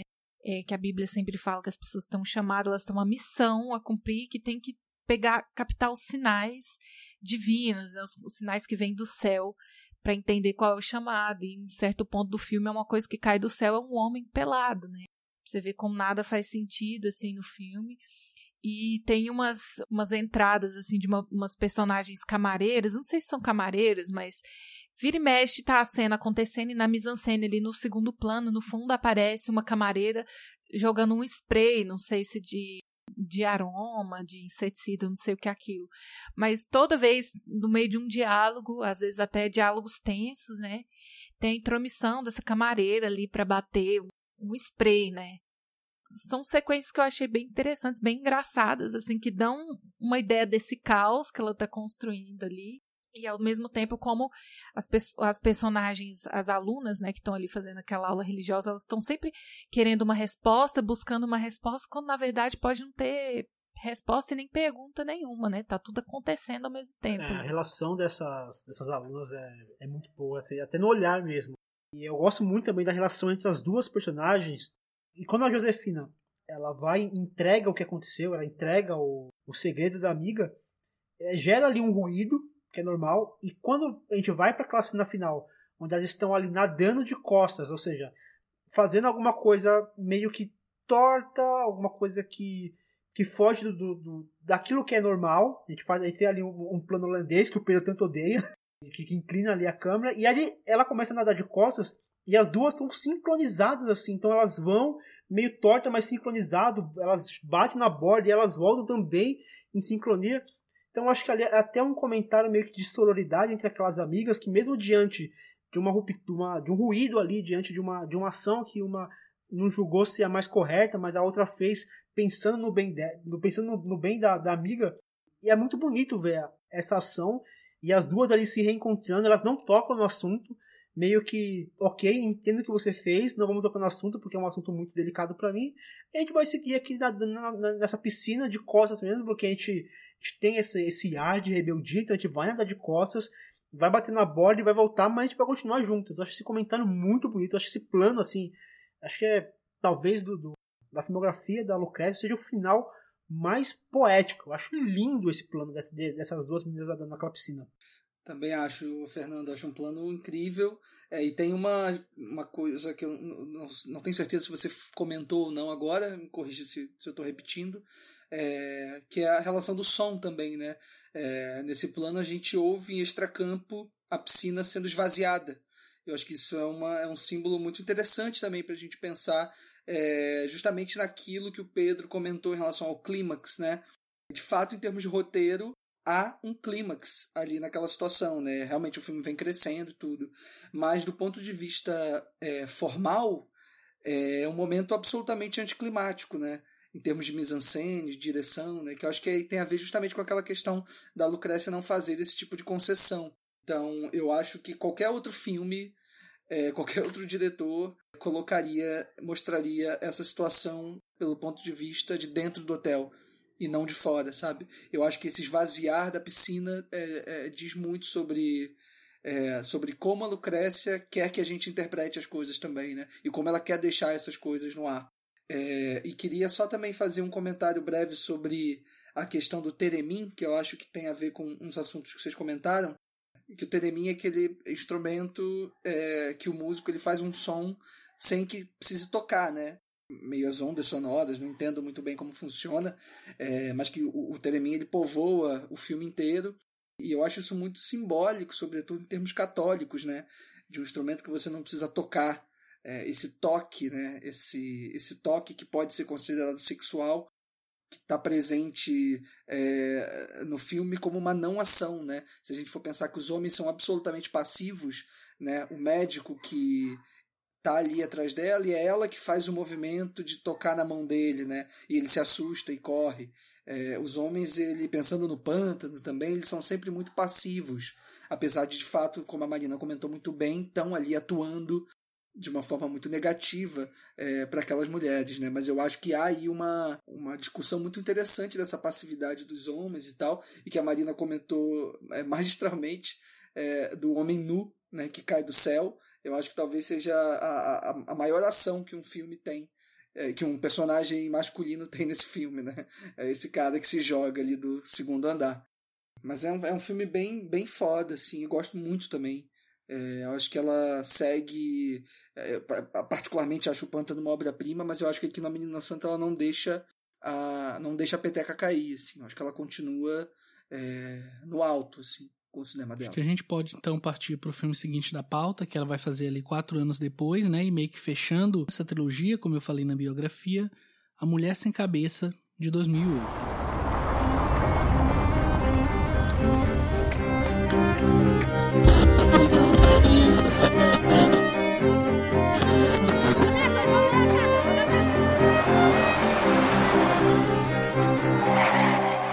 Em um momento de distração, uma mulher com seu carro bate contra algo. Depois de alguns dias, ela conta ao marido que atropelou alguém na estrada. Juntos, eles viajam pelo caminho, onde encontram um animal morto. Na região, não há notícias de qualquer acidente. Tudo volta ao normal e os maus momentos parecem ter sido superados. Entretanto, a notícia de uma descoberta macabra preocupa novamente a todos. Eu acho que aqui é o filme que eu mais tive dificuldade de conexão porque se a gente pensar nos outros, nos filmes anteriores, sempre tinha um personagem que quebrava um pouquinho aquele, aquele clima blazer, aquela, aquela, aquele ritmo mais lento. Então tinha alguém que movia a história e te tirava um pouquinho da inércia. E eu acho que aqui não tem. A história ela, ela é muito linear, ela foca ali naquela personagem, que é uma personagem que ela já está meio perturbada com o que aconteceu. Então ela é já um pouco mais fechada, retraída gente sente o, que ela sente o peso daquele acontecimento. Então o filme todo ele tem essa, essa mesma batida, essa, esse mesmo ritmo e não tem ninguém naquela história que dá aquele punch, que dá aquela que, que quebra um pouquinho essa, essa esse blazer, essa rotina lenta da história. Então acho que é, aqui é o primeiro filme da, da Lucrécia que apesar de, outros terem um, um, ritmo um pouquinho mais lento, não tinha ninguém que me, que me que quebrasse esse ritmo. Então é um filme que me cansou bastante Tipo, desde a primeira cena até o final, eu senti esse, esse cansaço durante toda a história. Não sei se vocês sentiram a mesma coisa que eu. Ah, é sim. É um filme. Parece que a gente fica tão cansado quanto a protagonista, né? É, e para mim, esse terceiro filme dela, apesar dela manter esse controle absoluto, assim, na direção, eu acho que é o filme que ela mais arrisca, né? É, acho que inclusive o Leandro já usou essa palavra aqui no programa, que o, cinema dela é muito arriscado, né? Ou você ama ou você não compra mesmo a ideia. E aqui eu acho o filme mais arriscado, né? Tanto é que nos ama, que vem depois, eu acho que ela dá até um, um passo para trás, assim, porque é, esse terceiro filme ele parece que não vai para lugar nenhum, né? E ele flerta muito com o surrealismo misturado com suspense, misturado com. Ele é um pouco fantástico também. Então, é como se a gente entrasse na cabeça dessa, dessa mulher, né? E depois do evento ali do atropelamento, que às vezes eu fico até me perguntando se houve mesmo um atropelamento não. E depois que a mulher perde a cabeça, fica tudo meio que perde sentido. E pode ser que, na verdade, nada tenha feito sentido muito antes dessa desse evento que acontece com ela, né? E aí a diretora vai imergir a gente nesse cotidiano dela, onde as coisas mais simples não fazem o menor sentido mesmo, assim, desde passar um cafezinho até ir trabalhar, até conversar com a própria mãe. Tudo fica meio desconexo, assim, a gente não sabe o que está acontecendo. Se você não compra a ideia, se você não embarca junto com a protagonista, fica um filme até maçante, né? Porque ele tem um ritmo só o filme inteiro e ele não tem uma grande tragédia, uma grande resolução. De novo, aqui você não vai ter um clímax, um, um estopim. Ele vai girar em torno desse cotidiano e se você compra essa ideia ou é, não. Eu, eu acho o A Mulher Sem Cabeça um filme muito difícil mesmo. Acho que de todos os da Lucrécia é o que eu mais consigo me relacionar. Apesar de gostar do filme ainda, eu acho um, acho um bom filme, é, mas também concordo que ele tem alguns problemas é, que talvez os outros, é, os dois anteriores, sobretudo, acho que o Zama também, é, passam por cima é, sobretudo em relação à organização do, dos atos né, da, do, da história. Eu acho que o terceiro ato do filme ele, ele perde um pouco, né, prejudica um pouco o resultado final, porque me parece que a personagem é, é um pouco duro dizer isso, mas foi um pouco a minha percepção. Parece que ela não consegue sustentar o drama até o fim. E aí acaba a gente acaba perdendo um pouco o interesse ali do final do segundo ato, início do terceiro. Eu acho que isso, óbvio, tá, tá longe de ser um problema da atriz, da Marioneto, que eu acho que ela tá entregando uma atuação muito sólida do início ao fim. Então acho que não é uma questão da atriz, acho que é mais uma questão da personagem mesmo. Até porque eu acho que todas as metáforas é, visuais que a Lucrécia cria ao longo do filme é, relacionado ao título do filme, né? São sem que podem parecer no primeiro momento muito óbvias, mas eu acho que elas são muito ricas nos momentos em que elas são inseridas na trama, justamente para a gente entender esse interior da personagem, né? Que eu acho que é, é, é, muitíssimo bem construído ali no início, né? A partir do momento em que ela atropela aquele cachorro e a gente, espectador, vê que é um cachorro e a personagem não vê, e não vê por uma opção dela, né? É, é muito interessante como ela para o carro logo em seguida e dá a volta, né? É, e a imagem corta justamente a cabeça dela, que é uma imagem recorrente no filme todo. É, mas eu acho que essas imagens vão atuando de uma forma diferente em cada momento do filme. Eu acho que nesse primeiro momento está ali justamente é, mostrando o quanto ela está é, desestabilizada é, com aquilo que aconteceu e como a personagem vai se destabilizando cada vez mais, né, progressivamente ao longo do filme. Mas eu também concordo que tem uma questão de, de ritmo um pouco prejudicial aí no filme, que talvez esteja por conta dessa, dessa única personagem, né? A gente, como o Fernando bem falou, a gente não tem um outro personagem para se agarrar, né? E aí ela acaba não desenvolvendo personagens secundários, né? Tem até uma sequência que ela tá na cama com a mãe dela ali vendo uma fita de casamento que é até bem interessante, é dinâmica, é engraçado e tal, mas não, não passa daquilo voltando pro roteiro, assim, você falou de metáforas visuais, é, ela vai fazer muita. fazer muitos comentários sobre água, né? No primeiro momento ali, a gente vê elas comentando sobre uma piscina. Ah, que a piscina não devia ser construída perto de um centro veterinário, e logo depois ela atropela um cachorro. E ainda assim, o cachorro. Depois aparece um cachorro morto é, na cozinha dela, que o marido caçou, não sei o que, que ele fez. Então, como os dois animais ali, o cachorro que ela atropelou e o cachorro que está na casa dela, tem simbolismos diferentes, né? Mas logo após que ela passa por esse por esse atropelamento, né, que é uma cena até bem filmada assim, o impacto ali no carro é bem interessante, a reação dela. E aí quando ela mais na frente para o carro e sai, aí começa uma chuva que a gente acompanha de dentro do carro, a gente não vê, né, vê ela sem cabeça ali e tal. E ali a chuva seria como se fosse uma coisa que vem para purificar, né? E no caso dela não, porque quando ela volta para casa, uma parente dela que eu não lembro quem é, se é, se é irmã ou prima, comenta: "Nossa, seu cabelo tá um lixo, tá imundo". Ao, ao passo que quando ela tá no hospital, tem uma mulher que fala que o cabelo dela é, choveu e que choveu uma benção e tal. Então, tem várias coisas no roteiro, assim, em relação à água, que me lembra, que me remete muito à tempestade lá do pântano, né? Que é uma tempestade que nunca acontece, que também essa tempestade não vai acontecer. E a gente chega a questionar, assim, se a, se a iminência dessa tempestade algum dia existiu, né? Porque parece que é tudo construído na cabeça dela mas tem algumas pistas que dizem que não. Olha que curioso. É, para mim, o cinema da Martel ele, ele vai é, crescendo. Assim. Tudo que eu não gosto no Pântano, eu gosto um pouco mais numa Menina Santa. Gosto mais ainda aqui, e isso para mim vai chega um pouco mais no Zama. Acho que ele vai num, num acrescente assim. Talvez porque ela começa a ser um pouco mais narrativa, né? não sei também até que ponto isso tem a ver, Fiquei pensando muito nisso, inclusive depois que eu vi os filmes. Mas para mim, é o que vocês apontaram como problemas aqui no filme são coisas que me agradam. Que eu acho que quando ela fala a mulher sem cabeça e ela usa o artigo definido singular, eu acho que ela está dizendo: olha, esta é a minha protagonista. Todo mundo em volta é só acessório do que ela está vivendo. E eu acho que essa tempestade que não chega, na verdade, ela não passa. Ela tem seus momentos, só que ela acontece num lugar muito específico, que é justamente na mente da nossa protagonista, que é uma coisa que a gente está sempre tentando alcançar. Então é através da relação dela com o marido, é através da relação dela com os familiares, é através da relação dela com a mãe, com os filhos, é através das relações de emprego. A gente está sempre sendo exposto a esses momentos dela e sendo. É, ela está mostrando pra gente, no caso, essas é, reações que ela tem e que ela não tem, especialmente, porque ela é uma personagem muito reativa e muito passiva, que eu acho que o que deixa ela mais rica para mim.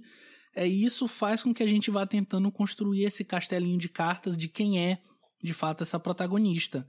É, eu acho que justamente esse ponto dela ser quieta e das coisas acontecerem em um tempo muito próprio eu acho que tem muito a ver com o tipo de personagem que a Lucrécia queria construir.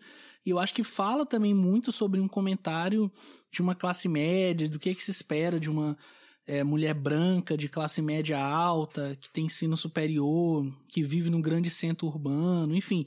Eu acho que ele tá preocupado também com isso, apesar de escolher focar numa personagem individual, sabe? Acho que isso deixa o filme grande para mim. É, eu concordo contigo, Pedro. Eu acho que isso, essa, essa frase que você usou achei ótima, assim. É, não é a tempestade que nunca chega, é a tempestade que nunca passa. Acho que é isso, né? O filme está acontecendo na cabeça dela, né? E já é um contrassenso dizer isso, porque se ela não tem cabeça, né? É, Quer dizer que não tem filme. É curioso, né?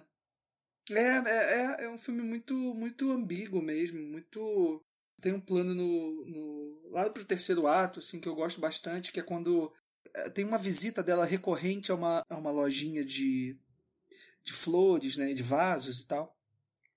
E num diálogo no início do filme, ela descobre que um dos meninos sumiu. Um dos meninos que era um dos funcionários ali dessa, dessa lojinha sumiu. E ela enfia na cabeça dela de que aquele garoto, enfim, foi o garoto que ela atropelou, né? Na cabeça dela, ela atropelou alguém. E aí no final do filme tem um momento em que esse garoto reaparece e chega na casa dela para entregar os vasos, as flores, enfim. Acho que era isso. E aí tem um plano muito interessante dela, é, e, e, é algo que é muito caro essa discussão da classe média, da burguesia e tal, que é ela olhando as roupas, assim, e aí ele pergunta para ela se ele pode pegar as roupas e tal. E aí tem um plano que filma ela de, de um plano um plano médio assim, filmando ela olhando para as roupas e ela vira para ele e fala: "Ah, são pequenas". E aí ele meio que diz: "Ah, não tem importância, eu vou vou levá-las mesmo assim" e tal. Que é um filme que é, que é um plano muito rico assim, e a figura da mulher, né, dessa protagonista é substituída é, no mesmo plano sem cortes pela figura do menino, que é um, enfim, descendente de indígena, enfim. É, e acho que mais uma vez ela está reiterando essas discussões e transformando é, essas discussões em algo muito complexo mesmo, assim. Então concordo, acho que é um filme que, apesar de eu também ter alguns problemas com ele, ainda continua sendo muito importante para mim, é, muito rico né, nessas discussões todas que ela, que ela quer criar de forma ampla na filmografia dela. Acho que a gente pode partir para o último filme da pauta, que ela faz em 2017, que foi o filme que talvez alçou ela mais longe, que levou ela a um público maior, para além daquele público que já acompanhava ela desde o Pântano, que é o Zama.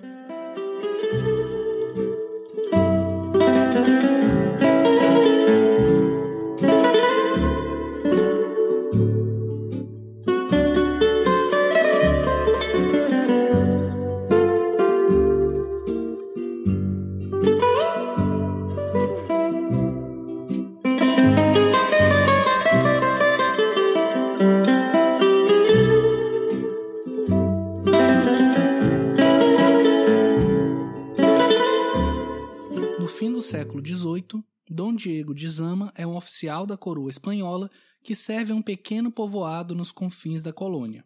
Após anos de serviço, ele deseja a todo custo retornar a Buenos Aires. É engraçado, né, como ela demorou para para fazer esse quarto filme, né? Depois da Mulher Sem Cabeça, que foi em 2008, 2017, né? Muito por essa questão de A Mulher Sem Cabeça ter, ter sido um filme bem arriscado, assim, na minha concepção esse filme aqui eu acho que pessoalmente já é um filme que eu concordo com o argumento do Pedro e do Leandro de que ela não faz muitas concessões. Né? Eu acho que, que a forma, a estrutura do filme é muito rígida.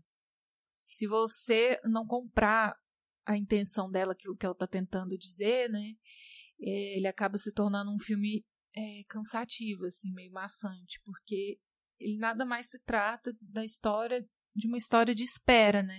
é um personagem, tem um protagonista ali, ela vai trabalhar bem pouco, os, ou quase nada. Assim, tem personagens que vão entrar, até parece que vão ser algum tipo de virada para a história, mas que não, viram nada, assim como a mulher do governador e tal, do ministro da, acho que é ministro da Fazenda, alguma coisa assim. Ela entra, parece que vai desenvolver alguma coisa, mas não, acaba não desenvolvendo muito. Os próprios indígenas, os negros, têm zero voz, assim, na história. Uma delas é até as pessoas acham que ela é muda porque ela não fala nada, né?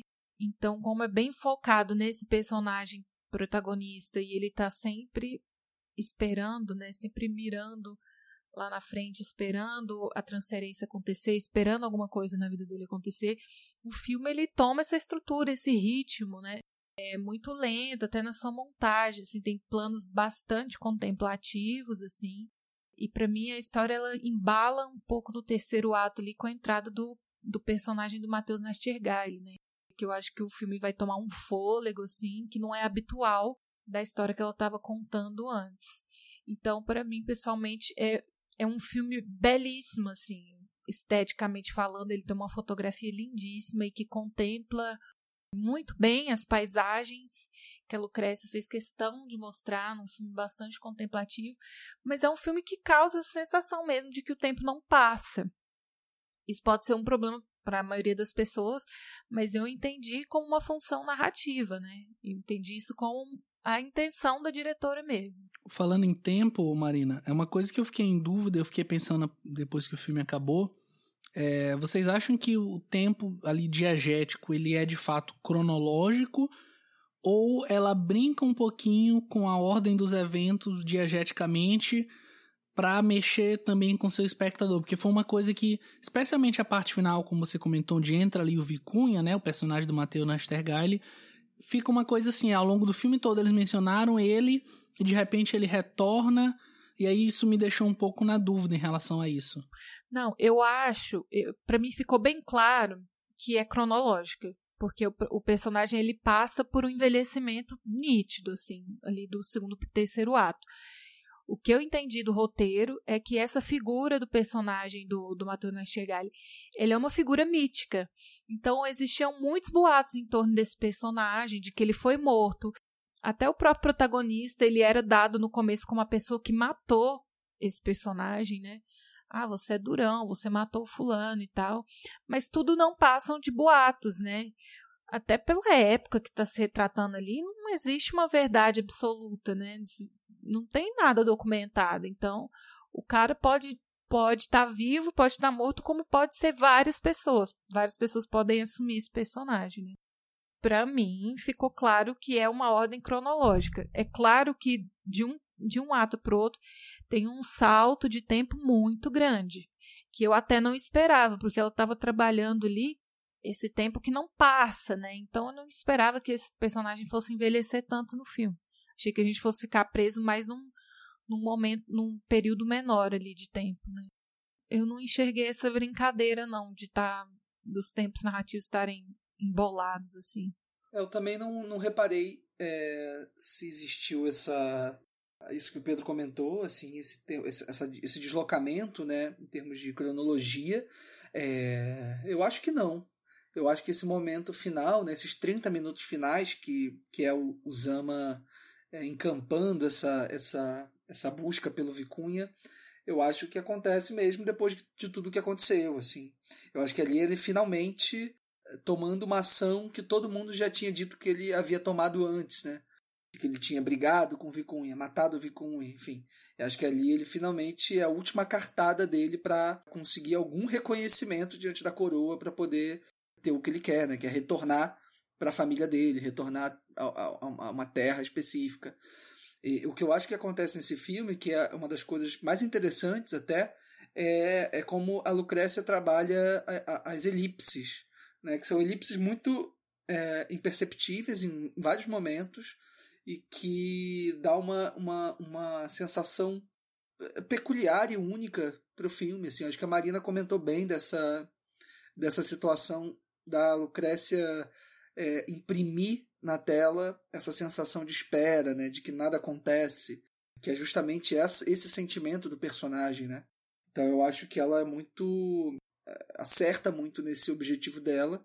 E o Zama é um filme que eu assisti pela primeira vez no cinema. Eu vi.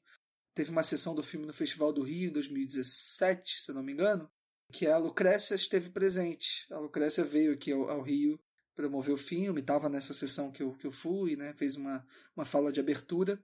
E foi uma sessão super tarde, é, e já estava meio que lá para os dias finais do festival, então eu já estava bem cansado. Eu lembro de ter sido uma, uma sessão não muito agradável. Quer dizer, não que os filmes da, da Lucrécia sejam agradáveis em qual, quaisquer circunstâncias, né? Mas é, ali especialmente eu lembro de ter saído bem, bem mal, assim, até não ter gostado do filme é, no primeiro momento. Mas agora, revisitando, é muito impressionante como o filme cresceu para mim. Eu acho que eu encontrei ali no Zama é, algumas questões que a Lucrécia, por mais que ela esteja trabalhando é, novamente com os mesmos temas, né, a questão da decadência, a questão da classe média, é, desse tipo de pessoa que almeja determinado patamar, mas que nunca consegue chegar, né, ou que já esteve lá e não está mais, enfim. Por mais que ela continue lidando com essas, com essas mesmas discussões, eu acho que aqui, em termos de direção, ela dá um salto muito grande, assim. Eu nem digo exatamente um salto para frente, não, não, que ela esteja melhorando, evoluindo, porque eu acho que ela tá tão boa quanto antes, mas eu acho que ela dá um passo ao lado, pelo menos, e, e, e traz algumas coisas novas, assim, pro filme. E eu acho que parte dessas coisas está justamente nessa relação de tempo é, do filme, que eu acho muito diferente dos outros que ela já fez até aqui. Eu acho muito interessante o que você falou, Leandro, sobre, sobre a questão do tempo. Porque realmente é um filme que, quando eu assisti, eu comecei a eu tava, tava tranquilo assim, botei pra assistir. Sem mentira, em 15 minutos eu tava dormindo.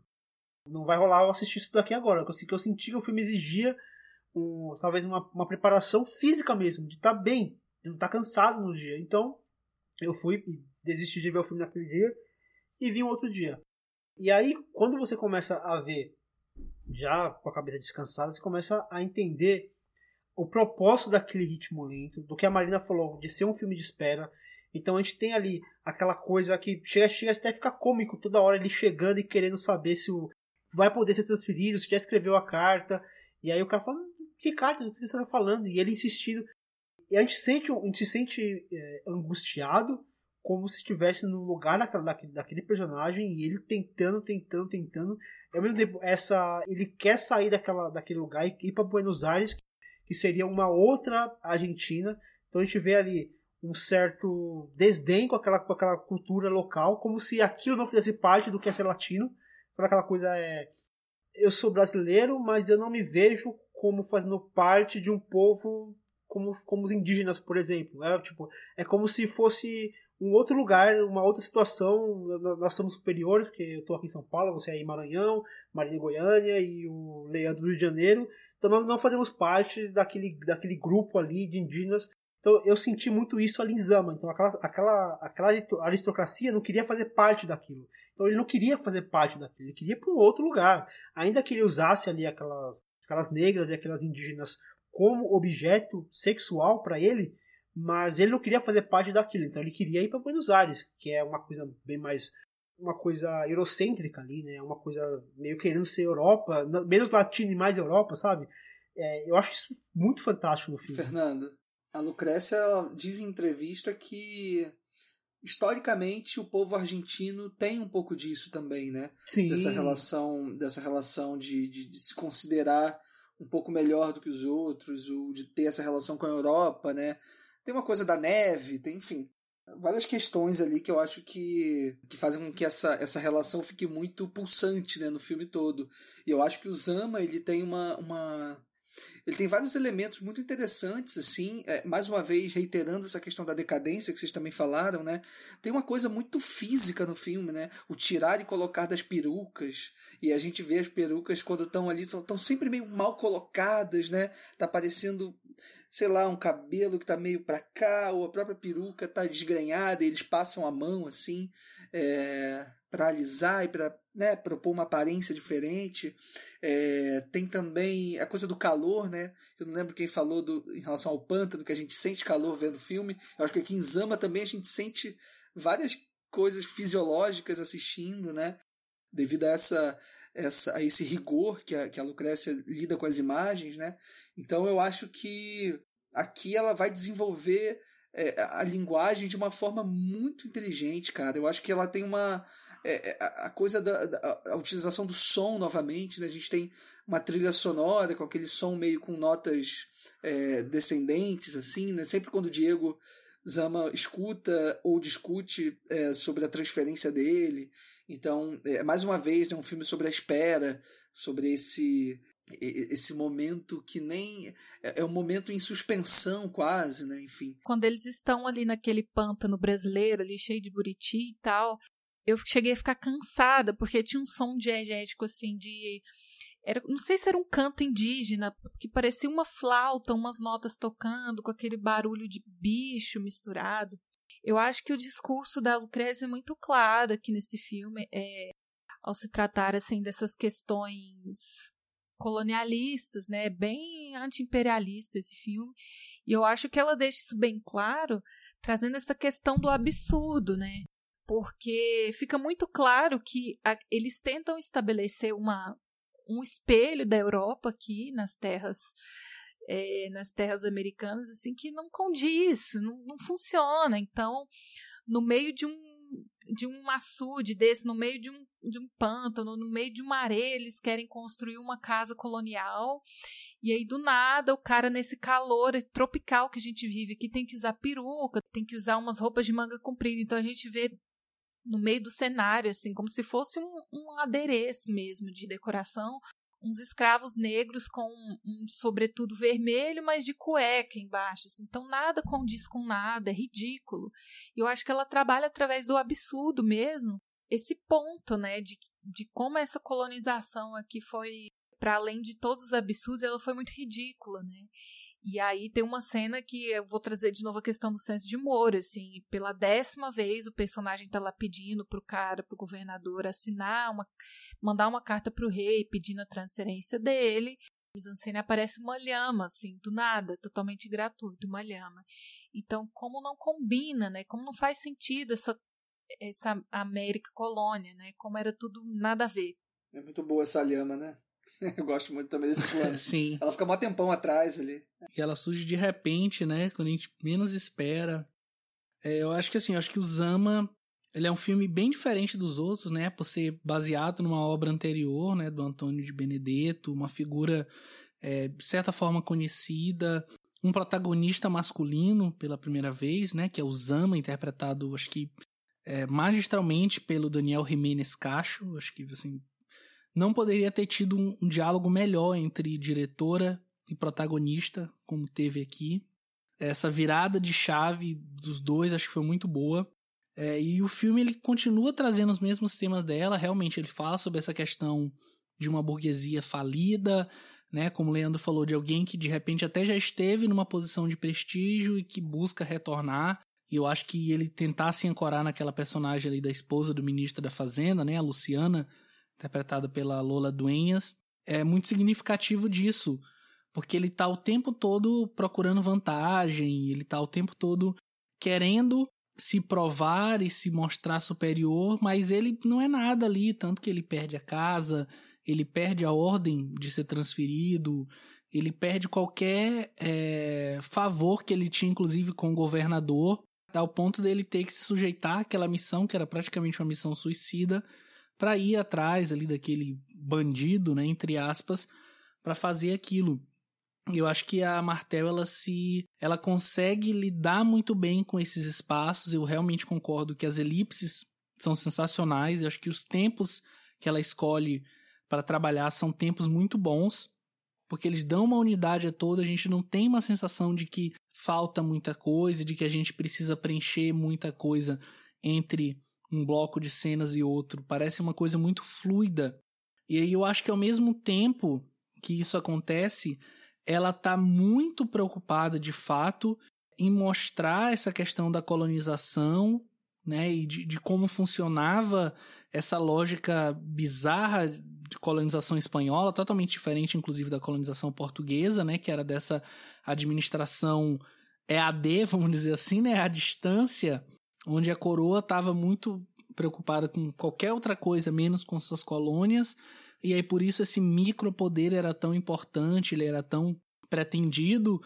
E nisso essa questão da, das perucas e dessa pompa totalmente desnecessária, enfim, desse jeito, desse não me toques. Inclusive a própria personagem da Lola Adonias fala: "Ah, no calor o tempo nunca passa". Eu acho que a sensação pra gente é meio que essa, que o Zama tá vivendo o mesmo dia repetidas vezes todos os dias de sua vida. As coisas não mudam, as coisas são estagnadas, né? O jornal que chega é o jornal de meses atrás. Então, a gente tá ali parado, é inclusive não só como a água, mas acho que é como aquele pântano, de fato, que é uma água parada.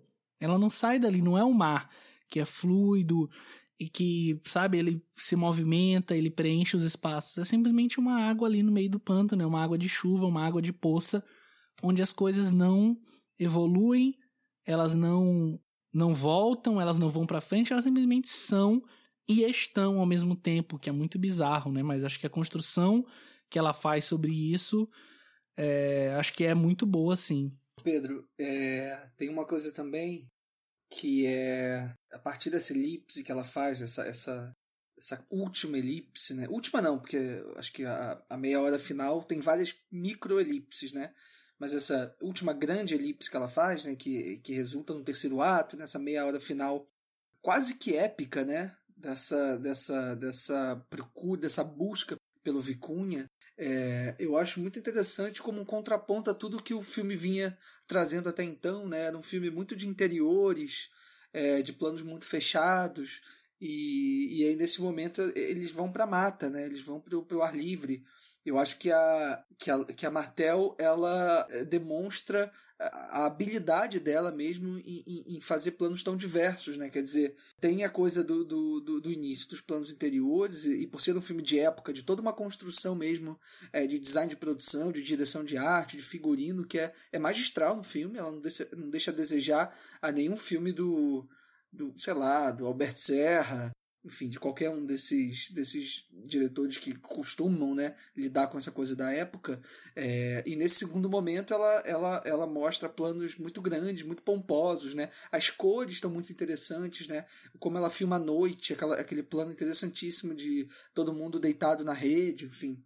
E vem aquela, aqueles indígenas cegos né, passando por eles. É tudo muito feito através de um suspense de uma, e de uma beleza muito grande. assim. É, e sem contar que eu acho que a gente não podia deixar de comentar aqui a presença do Matheus Nastergalli, né? Pelo menos eu, eu já sabia que ele estava no filme a primeira vez que eu vi. E eu meio que fiquei o filme inteiro, tipo, me perguntando, cadê o Matheus? Cadê o Matheus? E aí acho que no final ele chega para brilhantar mesmo, assim.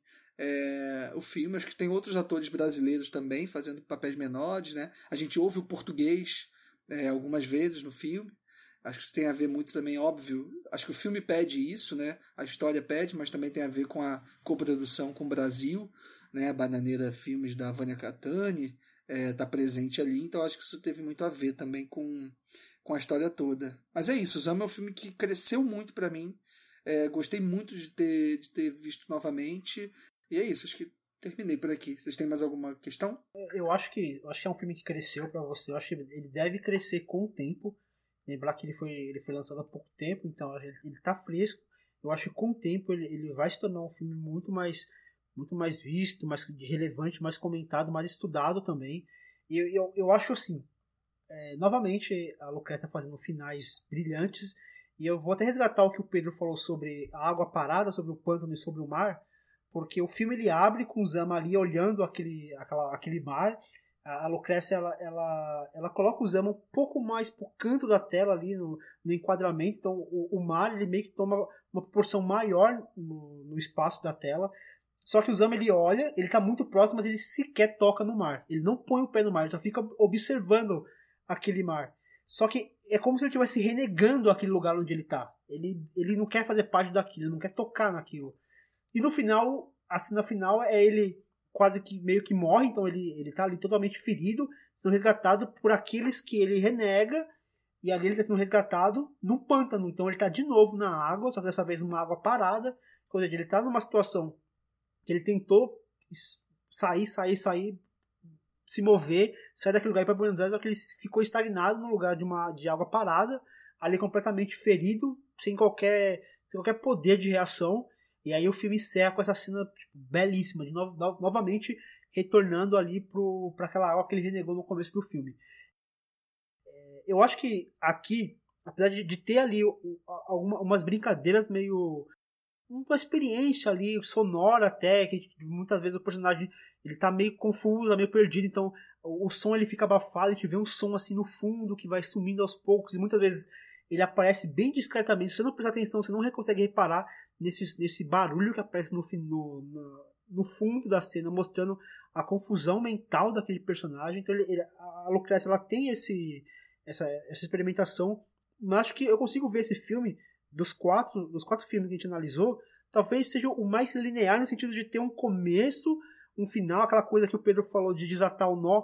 Talvez aqui é o que eu, é o que eu vejo o nó mais mais solto assim. O filme eu não vejo o final tão aberto. Eu acho que ele encerra o ciclo daquele personagem que renegava alguma coisa, só que aquilo acabou meio que, sabe, parece que o jogo virou, não é mesmo? Nesse filme acho que eu sinto muito disso nessa, nessa cena final. Acho que a gente pode então partindo para o nosso encerramento, né? O programa vai chegando ao fim.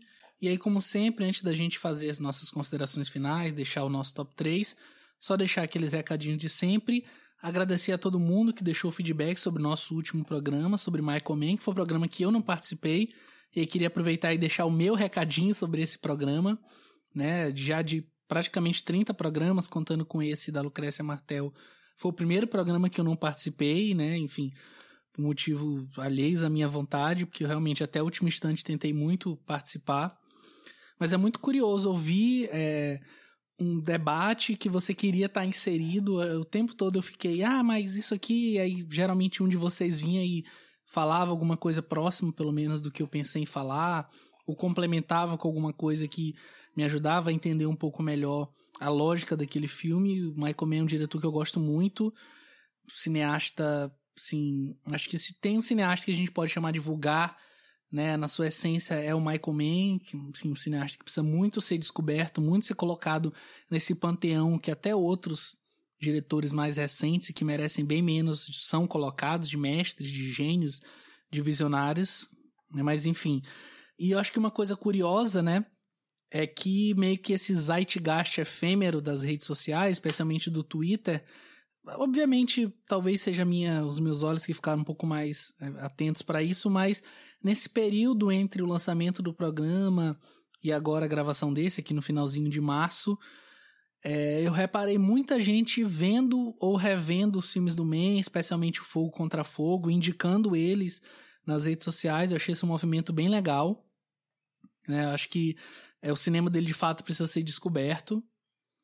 É, e para citar também um feedback, né, o, uma deixa lá do Falecast, o pessoal do Fale de Cinema, indicou o nosso programa, é, quando eles fizeram um programa sobre cinema sul-coreano, né, aproveitar e mandar um abraço, uma deixa, que esteve aqui com a gente no programa que a gente fez sobre Park Chan-wook, falou também sobre o nosso programa sobre Bong Joon-ho, né, mais recente ganhador do Oscar de, de melhor direção e também de melhor filme, e se você quiser enviar comentários, dúvidas, sugestões de temas, inclusive o seu top 3 também sobre os filmes da Martel, quiser fazer algum comentário, você pode nos encontrar no Facebook, em facebook.com barra Plano Sequência Podcast, no Twitter, arroba Plano SecCast, Plano SEQcast, no Instagram com a mesma arroba, Plano SecCast, ou ainda através do nosso e-mail contato arroba plano-sequência.com.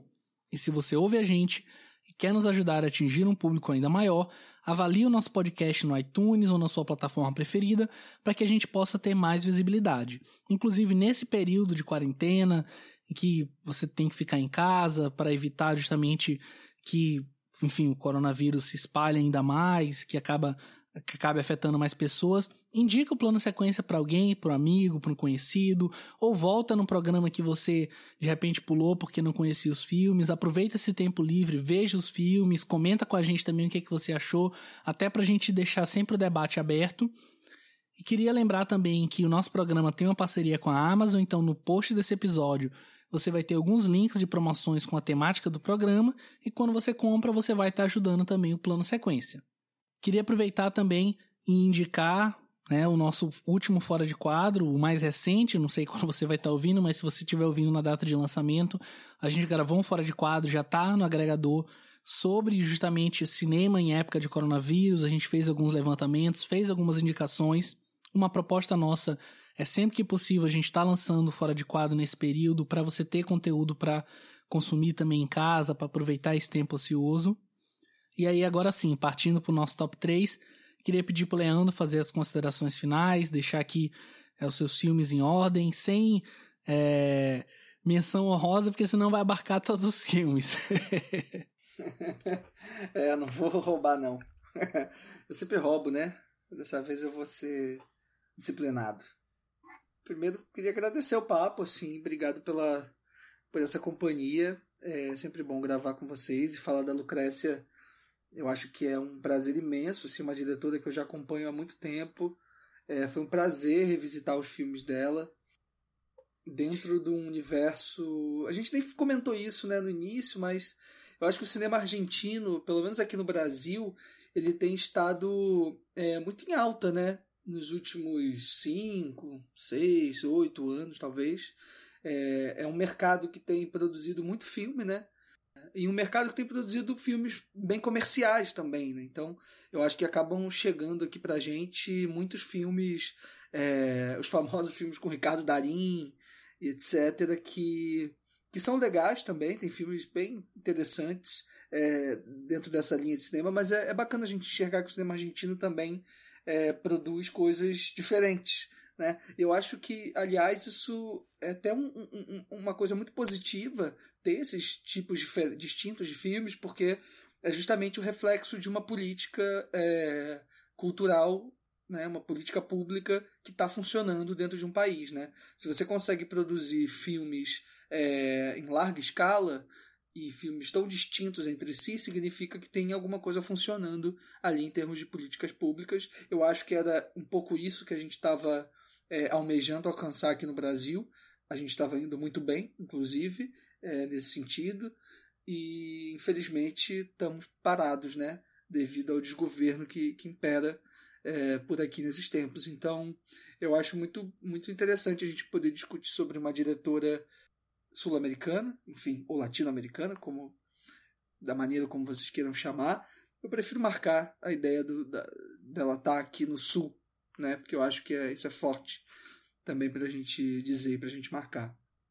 E queria é, começar o top 3 em terceiro lugar. Tá, é, foi meio difícil fazer, apesar de ter só quatro filmes, eu fiquei muito em dúvida em relação entre o terceiro e o segundo. É, mas é, até pela, pela forma como a nossa conversa foi conduzida aqui, eu acho que consegui organizar. Em terceiro lugar, eu deixo A Menina Santa. É, eu acho que tem essa relação entre o sagrado e profano que o Fernando bem comentou quando a gente estava discutindo, que é muito importante para a Martel. É, tem uma entrevista que ela dá, que ela conta uma história de infância é, que inspirou ela a fazer esse filme, né? que é muito legal. Vou colocar, a gente coloca os links, o link também para essa entrevista no nos hiperlinks aqui para vocês verem, que ela fala sobre uma, uma ocasião em que ela estava em casa e teve algum barulho, vento na janela, alguma coisa assim, e ela começou a ficar com muito medo daquilo ser o diabo, né? E aí de repente ela começou a pensar de que aquilo também poderia ser Deus. E ela começou a pensar o quão, qual é a diferença, né? desse Deus e desse diabo? Qual é a diferença em termos de é, do quanto ela vai ficar com medo, né? Afinal de contas é uma é uma manifestação é, bizarra, né? Uma manifestação sobrenatural sendo Deus ou sendo diabo. Então eu acho que ela trouxe essa sensação dela de medo enquanto criança, seja através desse sagrado ou através do profano, é, que impulsionaram ela a, a fazer esse filme. É, em terceiro eu coloco Zama, a gente já falou bastante sobre ele aqui no final. É, eu queria só lembrar que tem uma fotografia incrível do Rui Poças, que eu esqueci de comentar, é, que é o fotógrafo dos filmes do Miguel Gomes, né, que é um diretor português. O Poças ele também fez a fotografia do, do Ornitólogo, fez a fotografia das Boas Maneiras, da, da Juliana Rojas e do Marco Dutra, tem uma fotografia incrível. Enfim, é um baita diretor de fotografia que nos ama, eu acho que ele está brilhando também. É, em primeiro lugar, como não podia deixar de ser, é o Pântano. Acho que a estreia da Martel é, um colosso. Acho que ela, enfim, entregou tudo o que ela tinha ali. E que bom que ela continuou é, produzindo, mesmo que não de uma forma tão tão prolífica, né? Mas é, ela demora, né, para lançar os filmes, mas tudo bem. Se ela estiver entregando a qualidade que ela entrega desse jeito, eu prefiro que ela continue assim. E, e é isso, Pântano, enfim, uma, uma grande, uma grande, um grande filme, já entrou para a história do cinema mundial, um filme de 2001, né? Enfim, é um filme que mostra a, a, o, que uma diretora estreante tem. Assim, acho que é um dos melhores filmes de estreia que eu me lembro, assim. É, e a gente já falou de vários aqui no plano sequência, né? Mas eu certamente colocaria o Pântano, é, de repente, num top 5 de estreias dentro do que a gente já falou aqui. E é isso. Valeu demais, gente. Ai, você falando assim da Lucrece, né? Eu fico até feliz. Eu trouxe essa indicação porque eu tava com muita vontade de falar de, de outra diretora, né? E com muita vontade de falar de cinema sul-americano fora o Brasil, né? Porque a gente já falou, acho que a gente já, dentro das nossas possibilidades, falou bastante de cinema brasileiro e, e de diretores não óbvios, assim. A gente já falou de muita coisa interessante. Mas eu sempre pensava que a gente podia fazer cinema chileno, cinema argentino e tal. Então, quando a gente, quando a gente acatou essa essa indicação de fazer a eu fiquei muito feliz, assim, porque para mim é muito é muito gratificante ver uma diretora mulher é, que trabalha com tanta com tanta ousadia assim né é, fazendo aquilo que ela está na tara de fazer aquilo que ela acredita aquilo que ela gosta. É, sem se importar muito se as pessoas vão gostar se elas vão comprar porque ela tem muita convicção daquilo que ela está fazendo né? É, e eu não acho que seja de uma maneira arrogante, porque eu acho que ela trata os temas com, com muito carinho, com respeito e tal, sem olhar de julgamento. Eu acho ela muito coerente é, na maneira como ela trata os filmes dela, né? Apesar de ter muita convicção, ela não é arrogante. E aí, isso para mim é muito gratificante de ver uma mulher com essa força, né, de fazer algo totalmente na contramão, assim e só explicita uma coisa que na minha cabeça é muito óbvia, muito clara, assim, a gente fala latino-americano, a gente fala sul-americano, a gente fala Brasil, e eu acho que a força do nosso continente é a pluralidade mesmo, né? Acho que até englobando a cultura norte-americana também, se o nosso continente ele cresceu num contexto muito duro, muito antiético, muito triste, mas que uma das coisas boas que a gente herdou foi essa pluralidade de pensamentos, de religiões, de, de arte, de influências. E se a gente estimular isso cada vez mais, tem tudo pro, pro cinema que a gente produz aqui ser cada vez mais incrível, né? É, e o Fernando comentou dessa questão da cultura aqui no Brasil, né, que aconteceu no, nesse governo vigente, mas eu tenho muita, muita convicção, muita, muita fé de que é, nos próximos anos isso vai mudar e eu tenho certeza que a gente consegue resgatar isso, mas o povo tem que acordar, pelo amor de Deus. É, e partindo para o meu top 3, vou tentar ser breve. Eu também estou com muita dificuldade, assim, para o terceiro lugar. Segundo e primeiro eu já tenho mais certeza, assim, mas acho que no meu terceiro lugar, eu vou colocar é, A Mulher Sem Cabeça, né? Para uma primeira vez que eu assisti, foi um filme que me impactou de uma forma bem positiva, assim, em, detrimento do A Menina Santa, que eu ainda estou tendo algumas dificuldades com ele, assim, talvez eu precise revisitá-lo. Em segundo lugar, Zuma, eu acho que é uma super produção, assim, eu acho que em escala é um filme muito grandioso, né? E diferente dos outros, né, nessa questão de escala, eu acho que a Lucrécia consegue trabalhar muito bem é, com essa superprodução. A gente já enalteceu né, a questão do, da direção de arte, ambientação que ela cria e tal. É, e pela maneira não convencional como ela conduz o roteiro. É, eu acho que um pouco mais soft aqui nesse filme, né? Eu acho que existe uma linearidade maior aqui mas ainda vai na contramão de, do que muitos diretores fariam num filme de época, né? E, em primeiro lugar, ficou bem claro que eu amei o Pântano. É um filme meio subversivo, assim, não dá para saber muito o que esperar, mas sem ser um filme agressivo, sabe? Ele não, não faz, ele não, ele não te engana, ele não te ilude. Ele não entrega nada do que ele não estava prometendo, sabe? Ele é um, um filme honesto. E para além de tudo que a gente já comentou sobre ele, é o meu filme preferido dela, então vou colocar no top 1. Muito bom, Marina. É, quero só fazer uma menção honrosa para um curta que a gente mencionou no início, que é o La Cidade que Uia, né? Que é um curta onde ela fala sobre essas questões geopolíticas e socioeconômicas também, enfim, super valeria um longa, um documentário no caso. Em terceiro lugar, eu vou ser bem breve, aliás, eu primeiro queria fazer uma reclamação oficial para Lucrécia Martel, se por um acaso esse programa chegar em você. É, o crescimento do Coringa na, na, enfim, na temporada de premiações em 2019, eu tenho que acreditar a você, aliás, duas pessoas, a Lucrécia Martel e ao Roman Polanski. Ao Polanski por ter feito o Jacuzzi, né, o oficial espião, e a Lucrécia Martel por ter premiado esse filme com Leão de Ouro em Veneza mas tudo bem. é, em terceiro lugar, é, sendo super breve, assim, eu quero colocar o Laninha Santa, acho que meio que vai na ordem para mim dos filmes. É, em segundo lugar, eu quero colocar o A Mulher Sem Cabeça.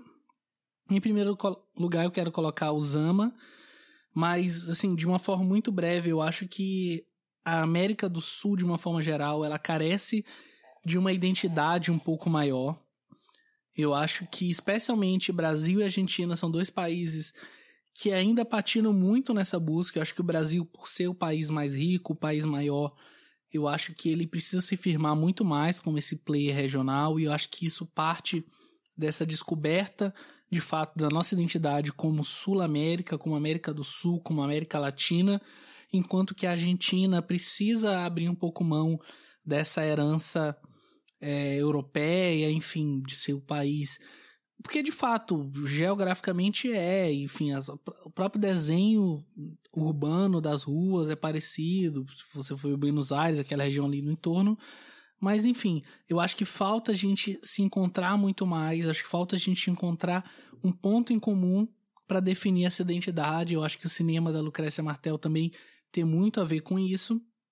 Mas fica assim o meu top 3. Laninha Santa, é, Mulher Sem Cabeça e Zama. E você, Fernando, qual é o seu top 3 e suas considerações finais? Olha, concordo muito com o que você falou agora, Pedro, na questão de identidade. Eu acho que é muito bom quando você vê um cinema que, que abraça a sua identidade, que não, que não tenta é, copiar ou se inspirar demais, ou fazer referências demais a outras culturas e, e olha para si mesmo e com um olhar muito crítico também sobre a situação não só a situação do país, mas a situação de todo um continente. É, e, e, a gente, como, como brasileiro, a gente vê muito, é, muitas vezes, a gente é, renegando o, o, nosso próprio continente. Eu acho que, esse, que falar do cinema da, da Lucrécia fala muito disso. Eu queria também resgatar o que a Marina disse sobre a Lucrécia. Ela não, não abrir concessão, que é uma referência o que o Leandro falou. E, mas que ela não faz isso com arrogância, e aí eu resgato uma frase do Emicida que fala: Não sou convencido, sou convincente. Eu acho que o cinema da Lucrécia é muito convincente. Eu acho que é muito, é muito palpável o que ela quer mostrar, o que ela quer contar. A gente pode não embarcar na história que ela quer contar, a gente pode não se conectar com o que ela quer falar, a gente pode sequer compreender o que ela quer falar, mas o que ela quer falar tá lá. Tá bem impresso no seu cinema, tá bem, tá, tá, tá bem é, exposto no, no, nas, nas suas obras. A assinatura da Lucrécia é muito visível. Eu acho que isso, vai, isso pode fazer com que a diretora não alcance, talvez, a popularidade que outros diretores latinos alcançaram. Por outro lado, mantém uma assinatura muito própria, uma personalidade muito forte. É um filme, é um cinema que tem muita personalidade. Eu acho que isso faz com que a Lucrécia Martel seja uma, uma diretora assim que é difícil passar despercebido. Quem, quem assiste às suas obras fica muito impactado. Às vezes negativamente, às vezes positivamente. Aqui mesmo a gente teve muitas, muitas opiniões divergentes sobre uma mesma obra. Às vezes uma obra gostou, o outro não gostou, às vezes um outro gostou, o outro não gostou. Isso faz parte por conta da proposta que ela, que ela, que ela tem para suas obras. É um cinema muito estético, é um cinema que tem uma narrativa muito própria, é um cinema também muito crítico. Crítico na, nas, sobre as condições ali do seu país sobre as condições também do seu continente. Isso que eu acho que é, que é um cinema que é, exige uma certa paciência, mas que vale a pena conhecer um pouquinho mais a fundo, não se limitar apenas a um filme, ah, não gostei, não vou, não vou gostar dos demais. Dê uma oportunidade de conhecer um pouquinho mais sobre, sobre a Lucrécia e dê um pouquinho é, dê a oportunidade de conhecer um pouquinho mais sobre o cinema latino também, não só o cinema brasileiro, o cinema mexicano, que, é, que é, tem, uma, tem uma janela talvez um pouco mais, é, mais ampla do que os demais países, mas dá oportunidade para conhecer também o cinema de argentino, chileno, colombiano, que tem muita coisa boa acontecendo nos nossos vizinhos. Indo partindo aqui para o meu top 3, eu vou tentar fazer um top 3 é, mais pela, por como esse filme se conectou comigo. Então eu coloco em terceiro lugar A Menina Santa, que, que é uma obra que, que eu gosto bastante. Essa, eu falei da questão do, do sagrado do profano, que é algo que, que me cativa demais. E na relação daquelas duas personagens, é, é muito cativante ver as duas personagens e como que ela li, elas lidam com os, com os dilemas e com os problemas de maneira muito muito doce, mas também é, mostrando uma madureza ali naquela, naquelas garotas, sem perder a inocência que elas têm. É, é um filme que, que tem essa tem, tem essa visão assim que que me que cativa pelos personagens ali expostos. Em, em segundo lugar, eu coloco o Pântano, apesar de, de ser um filme, talvez a obra mais aclamada dela, é, é um filme que, que eu não consegui me conectar tanto, ainda que eu entenda as propostas, a estética e reconheça todo, todo o trabalho de som ali, ali produzido, mas é um filme que, que, que me dá uma certa distância.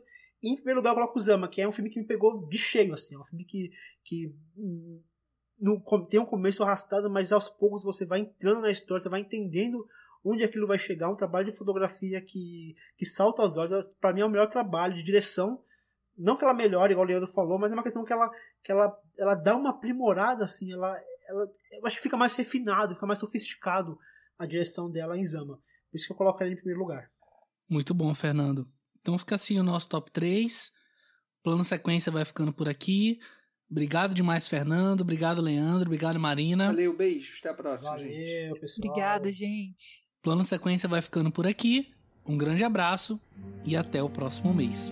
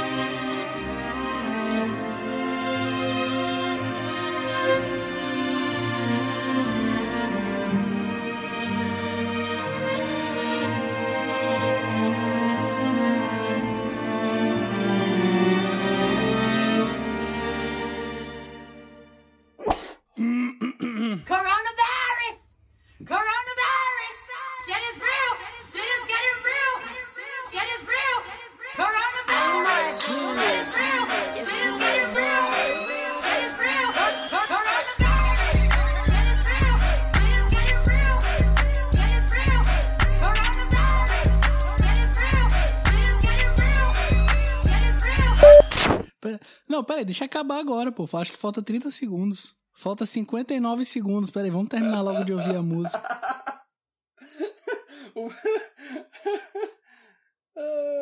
Vai, Pedro, pode ouvir, desculpa.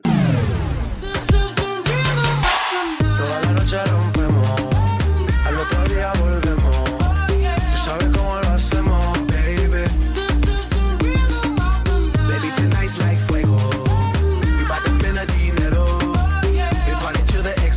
extremo, extremo, extremo, extremo. Ritmo. E atenção! Reserve seu fone de ouvido para o próximo mês, pois falaremos sobre o cinema de Osmane Sembem.